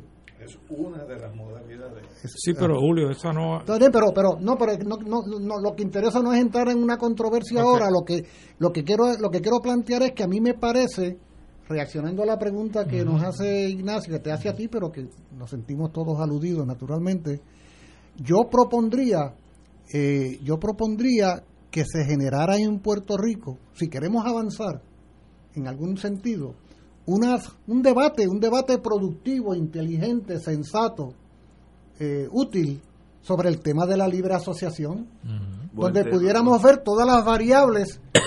¿Por qué? Porque fíjate, fíjate que todos nosotros, de alguna manera, cuando hemos analizado el proyecto ese que se eh, ha radicado en el comité del Congreso, 83-93, todos hemos aplaudido o por lo menos hemos reconocido que algo valioso que tiene ese documento, aunque no llegue ni a primera, hemos dicho, ah, pero tiene algo valioso y es que excluyó al Estado Libre Asociación e incluyó a la Libre Asociación. y, define una propuesta específica en torno a la cual se puede generar una discusión. Y a mí me parece que... Estamos de acuerdo. Ahora digo yo, porque tú un poco sugerías eso hace un rato, Alejandro, a mí me parece que si fuéramos a querer sacar alguna ganancia de esto, aun cuando reconozcamos que probablemente esto no llegue a ningún sitio en el contexto del Congreso, políticamente podría sernos de gran utilidad la prominencia que adquiere el tema de la libre asociación a nivel congresional y posiblemente eh, personas de buena voluntad que en este país quieran que esto avance en la dirección adecuada, podríamos juntar esfuerzos para un debate constructivo, inteligente y comprometido sobre el tema de la libre asociación. ¿Ah? de manera que le demos carne, que le demos carne a lo planteado en el propio proyecto. Yo, o sea, le tomamos la palabra al, comité del Congreso. Yo, por ejemplo, creo, eh, primero, yo siempre pienso que la mejor manera de uno tomar una fortaleza es desde adentro. Ah, definitivamente. No desde afuera. Entonces, en ese sentido, si ustedes están adentro, eh, o sea, ¿por qué ustedes no generan ese debate al interior? De, esa organización. Pero mira, eh, puede estar generando a nivel de, de de, distintas instancias. ¿no? Se, ha, se ha intentado últimamente, han habido, por lo menos yo sé, de dos intentos por escrito, inclusive yo soy firmante de esas cartas, eh, donde se le ha pedido al presidente que sea inclusivo en la discusión del estatus, porque él dijo que él iba que iba a entrar en una ofensiva en ir a, todos los 78 municipios. Y pidieron y, nos- y nosotros pedimos participación y él no contesta. ¿no? Eh, lo mismo pasó con la mesa de diálogo, en donde participaron eh, Juan y participó Manuel y participó eh, el, el PNP con Rivera Schatz y participó Proyecto Dignidad. También nosotros le pedimos participación en esa mesa de diálogo a él para defender la libre asociación, ya que él no la podía defender. También no nos contestó. O sea que hay una hay una barrera eh, en el liderato actual del Partido Popular de negarle a los que creen en la libre asociación participación activa dentro del partido para poder educar al pueblo popular de los beneficios de la libre asociación. Pregunto por desconocimiento, Yello, porque evidentemente yo no conozco la dinámica interna del Partido Popular. La reglamentación de ustedes no provee un mecanismo para, para desde las bases eh, eh, jamaquear el palo del partido. provee una, una, una base a base de unas firmas que hay que recoger para proveer. Pero de nuevo, eh, el que, el que tiene que tomar la decisión, inclusive cuando se le hacen las peticiones, es el presidente del partido. Pero el elemento de la firma es un elemento de confrontación. Claro, lo es, lo es importantísimo. Lo es, lo es. estaría en jaque Lo el es. concepto de democracia interna partidista. Lo es, y hay, y hay un hay un hay un proceso ahora mismo que está en eh, perdona la redundancia está en, en proceso hay un grupo que nos estamos reuniendo eh, telefónicamente porque ahora la tecnología te, te permite reunirte a través por Zoom eh, y aquellos que lo podemos hacer presencial lo hacemos presencial eh, y pronto vamos a estar eh, hablando precisamente de lo que tú estás hablando Pero René. déjame añadir a lo que decíamos hace un momento, porque te escuché, eh, Ortiz Daliot, que eh, mencionaste la lista de, correligionarios del, tuyos del Partido Popular que han estado vinculados de una u otra forma con el concepto. Y el que más o el que menos de los nombres que mencionaste ha sido legislador, ha sido funcionario. Eh, y cuando tú ibas desgranando esos nombres de gente, la inmensa mayoría de los cuales uno conoce y tiene Claro. buena relación con todos ellos, Eh, es que el tema de la libre asociación no es un tema partidista.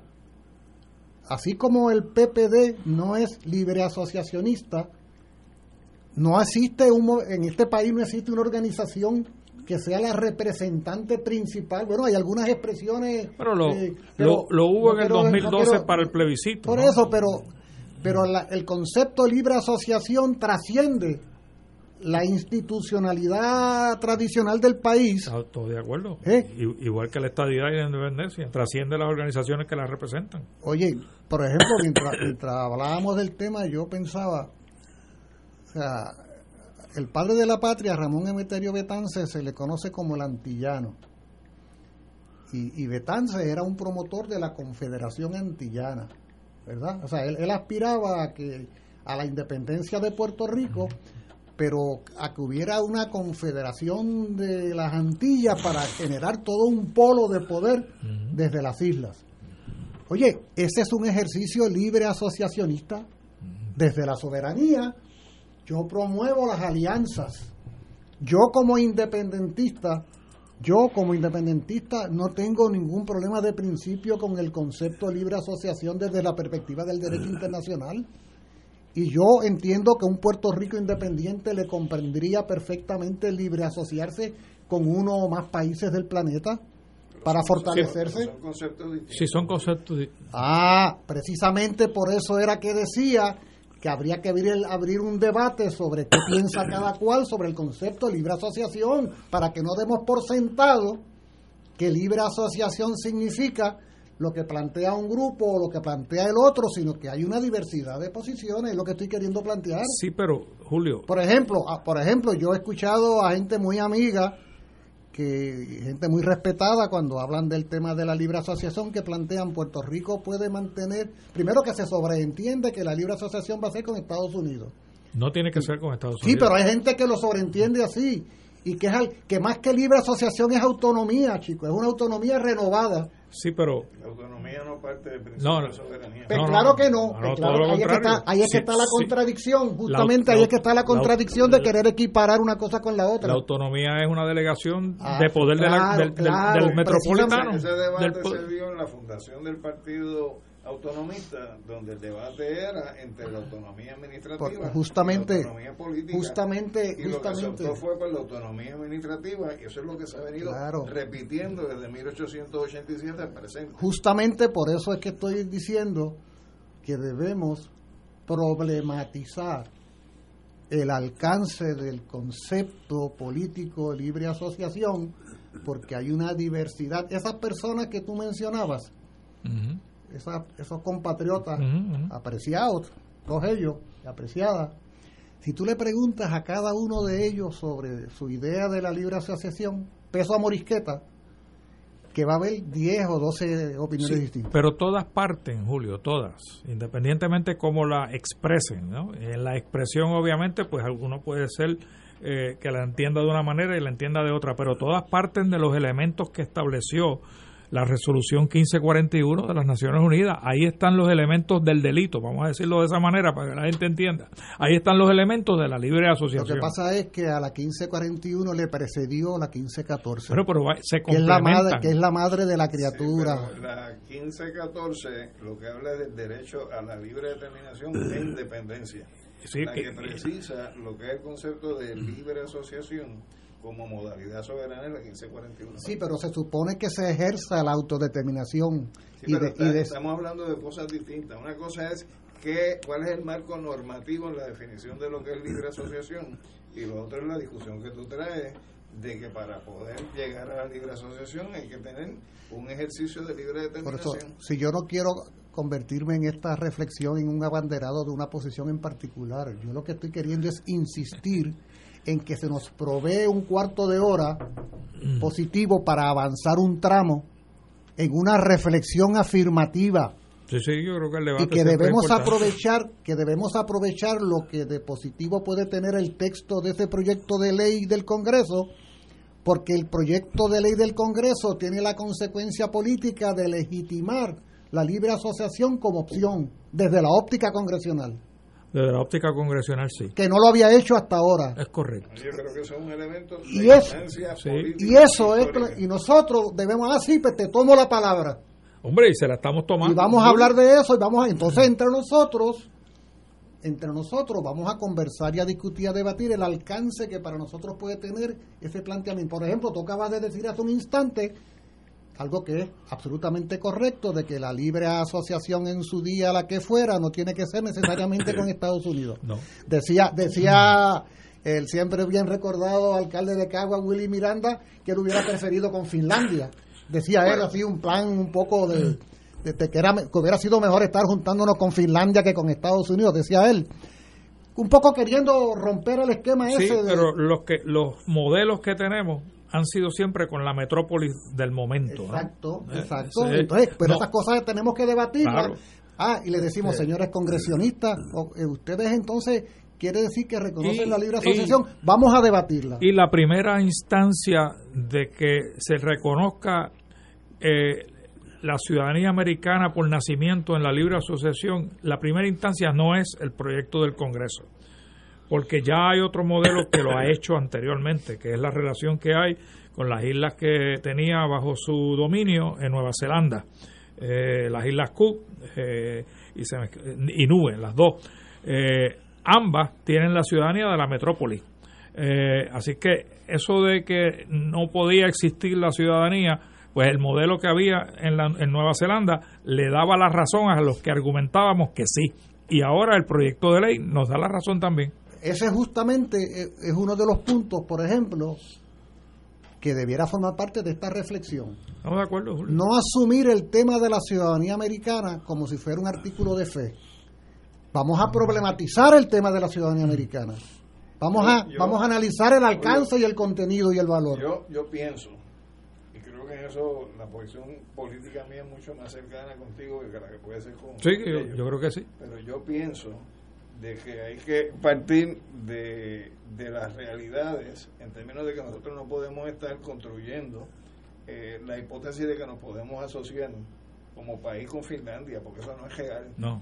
De la Pero era una hipérbole que- de Willy, era una hipérbole de él, no era... eso, pero lo que estoy señalando es que, que si hay un documento que es en ese proyecto una definición con unos parámetros, de lo que podría ser libre asociación, sobre eso es que hay que debatir. Está Y, bueno, por ejemplo, en el caso nuestro, uno puede identificar algunas diferencias entre los que hablan de libre asociación. Por ejemplo, el pacto se puede uno salir cuando quiera, en el proyecto lo contempla. Sin embargo, hay textos que se han escrito aquí sobre libre asociación donde dice que para salirse del pacto tiene que ser por acuerdo de las dos partes. Pues, eh, que si es el- por el- acuerdo de las dos partes, se pierde la soberanía. El de Tony. Porque no puede tener un ejercicio unilateral. Entonces yo creo que son las cosas, es esas y otras más que se tienen que afinar. Es un ejercicio, es un ejercicio tú sabes, y- unilateral, pero siguiendo un procedimiento que incluye a las dos partes. Y tú sabes que este planteamiento que estoy haciendo, realmente a quien estaría yo dirigiéndolo más es al sector independentista, porque hay sectores del independentismo que tienen una visión algo monocromática de lo que es la política, que es el me quieres o me odia, ¿no?